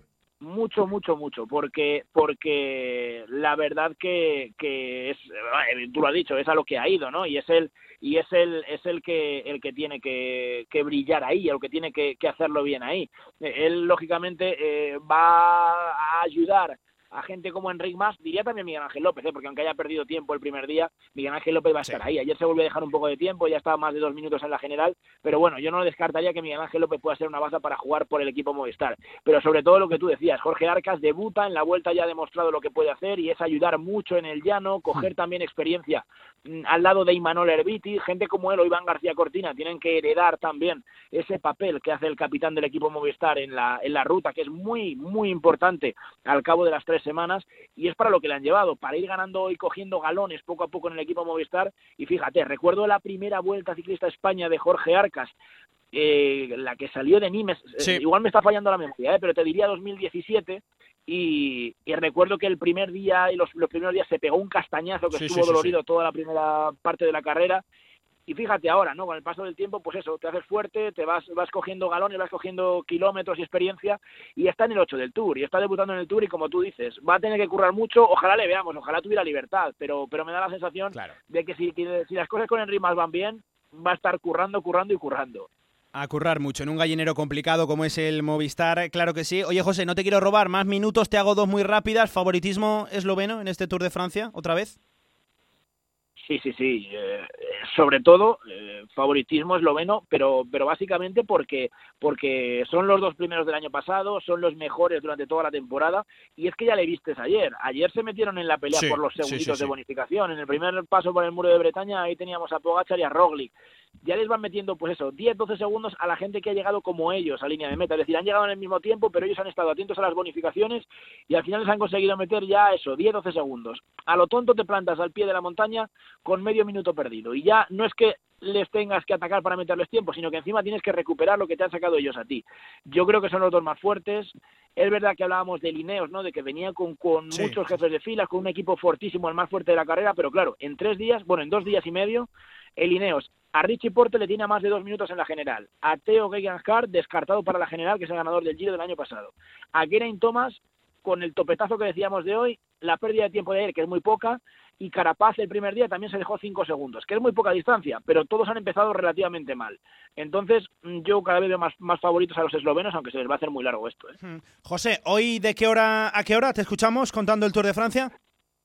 Pues arrancamos a las 4 de la tarde, a las 4 en directo como cada día, final de etapa, empezamos con eh, todo el equipo de, Radio Marca, con nuestro pelotón de cada día y, es verdad que luego eh, a partir de las 5 pues vamos a simultanearnos con, con Edu y con Amaro porque ya empieza esa previa de, España teniendo el partido a las 6 de la tarde, ese Croacia-España, pero, pero ya te digo, desde las 4 todos los días ahí vamos a estar. Pues oye, te escuchamos claro que sí, José, contando ese Tour de Francia a la perfección. Ojo, una etapa que apunta hoy al sprint. José, gracias, muchas gracias, un abrazo. Un abrazo para ti. Venga, y seguimos en este directo Marca Zaragoza porque hay que hablar de muchos más temas. Tenemos un campeón de España de los 5.000 metros. Vamos a ello.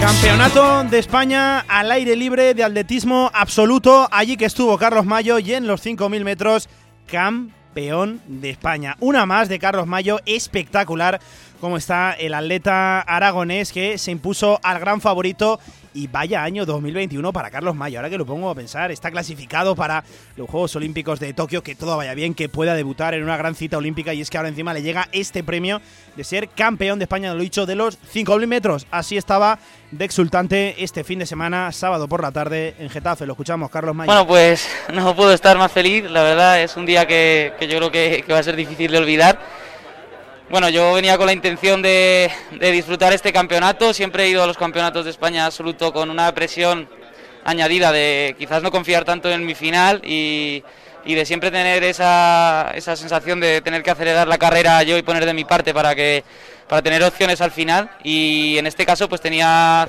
menos presión para, para esta carrera porque bueno ya creo que tenía bastante parte del trabajo hecho de cara a Tokio con el resultado que hice en el 10.000 en Birmingham pues desde luego que sí. Enhorabuena para Carlos Mayos. Cuento también un nombre propio, Gabriela Sanz, con ojo, 16 años, bronce nacional absoluto en el salto de altura, además con un marcón, con el récord Aragón sub-18. 1,77 de altura, casi nada, Gabriela Sanz que apunta y de qué manera. Pero esto no es todo, ¿eh? que también tuvimos un oro con el con el Alcampo Scorpio 71, campeón de España en el relevo del 4x400, celebrado este fin de semana en Getafe. No hay mejor manera que eh, sumar este pedazo de éxito, este tremendo éxito en su 50 aniversario del Alcampo Scorpio 71. Desde luego, enhorabuena para ellos, rompiendo una marca histórica espectacular. Así pues, Carlos Mayo, Gabriela Sanz y también el Alcampo Scorpio, campeones, lo dicho, consiguiendo diferentes méritos, diferentes títulos en el Campeonato de España de Getafe absoluto. Os cuento también Fútbol Emotion Zaragoza. Tenemos renovación. Juanqui, el pivot que va a seguir bajo las órdenes de David Marín, ha hecho una espectacular temporada. Leo por aquí 11 goles en 36 partidos. Se apunta un añito más al proyecto de Fútbol Emotion Zaragoza de cara al año que viene. Lo escuchamos, Juanqui, el pivot. Estoy muy contento y muy feliz de poder seguir una temporada más. Dios quiera que sean muchas más. Y desde aquí quiero darle las gracias a cuerpo técnico y, a toda, toda la directiva por la confianza que han depositado en mí.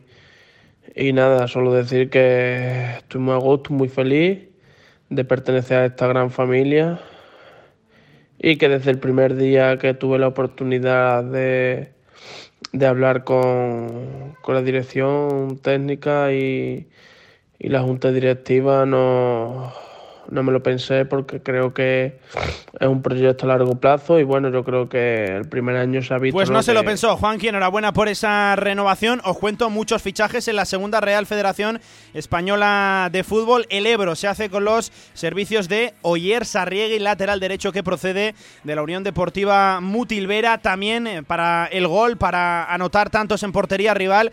Cristian Dieste, el delantero aragonés, ficha por la Sociedad Deportiva Tarazona para el equipo de David Navarro y, ojo, también muchos movimientos en el Brea. Por ejemplo, renovación de Quique Navarro y cinco fichajes. Se trata de Borja Peña, del delantero Jonathan Aso, de Alejandro Roy, que procede del Teruel, lo recorda Nani también, de Pepo Los Fablos y de Tony Pérez. Muchos movimientos en la segunda Real Federación Española de Fútbol. Estaremos pendientes, recuerden, seis representantes en esa categoría de nueva creación que arrancará el 4 y el 5 de septiembre, ya confirmado por la Real Federación Española de Fútbol. Hasta aquí directo Marca Zaragoza, se quedan con Despierta San Francisco. Esta tarde juega España y esta tarde hay tour aquí en Radio Marca. Adiós.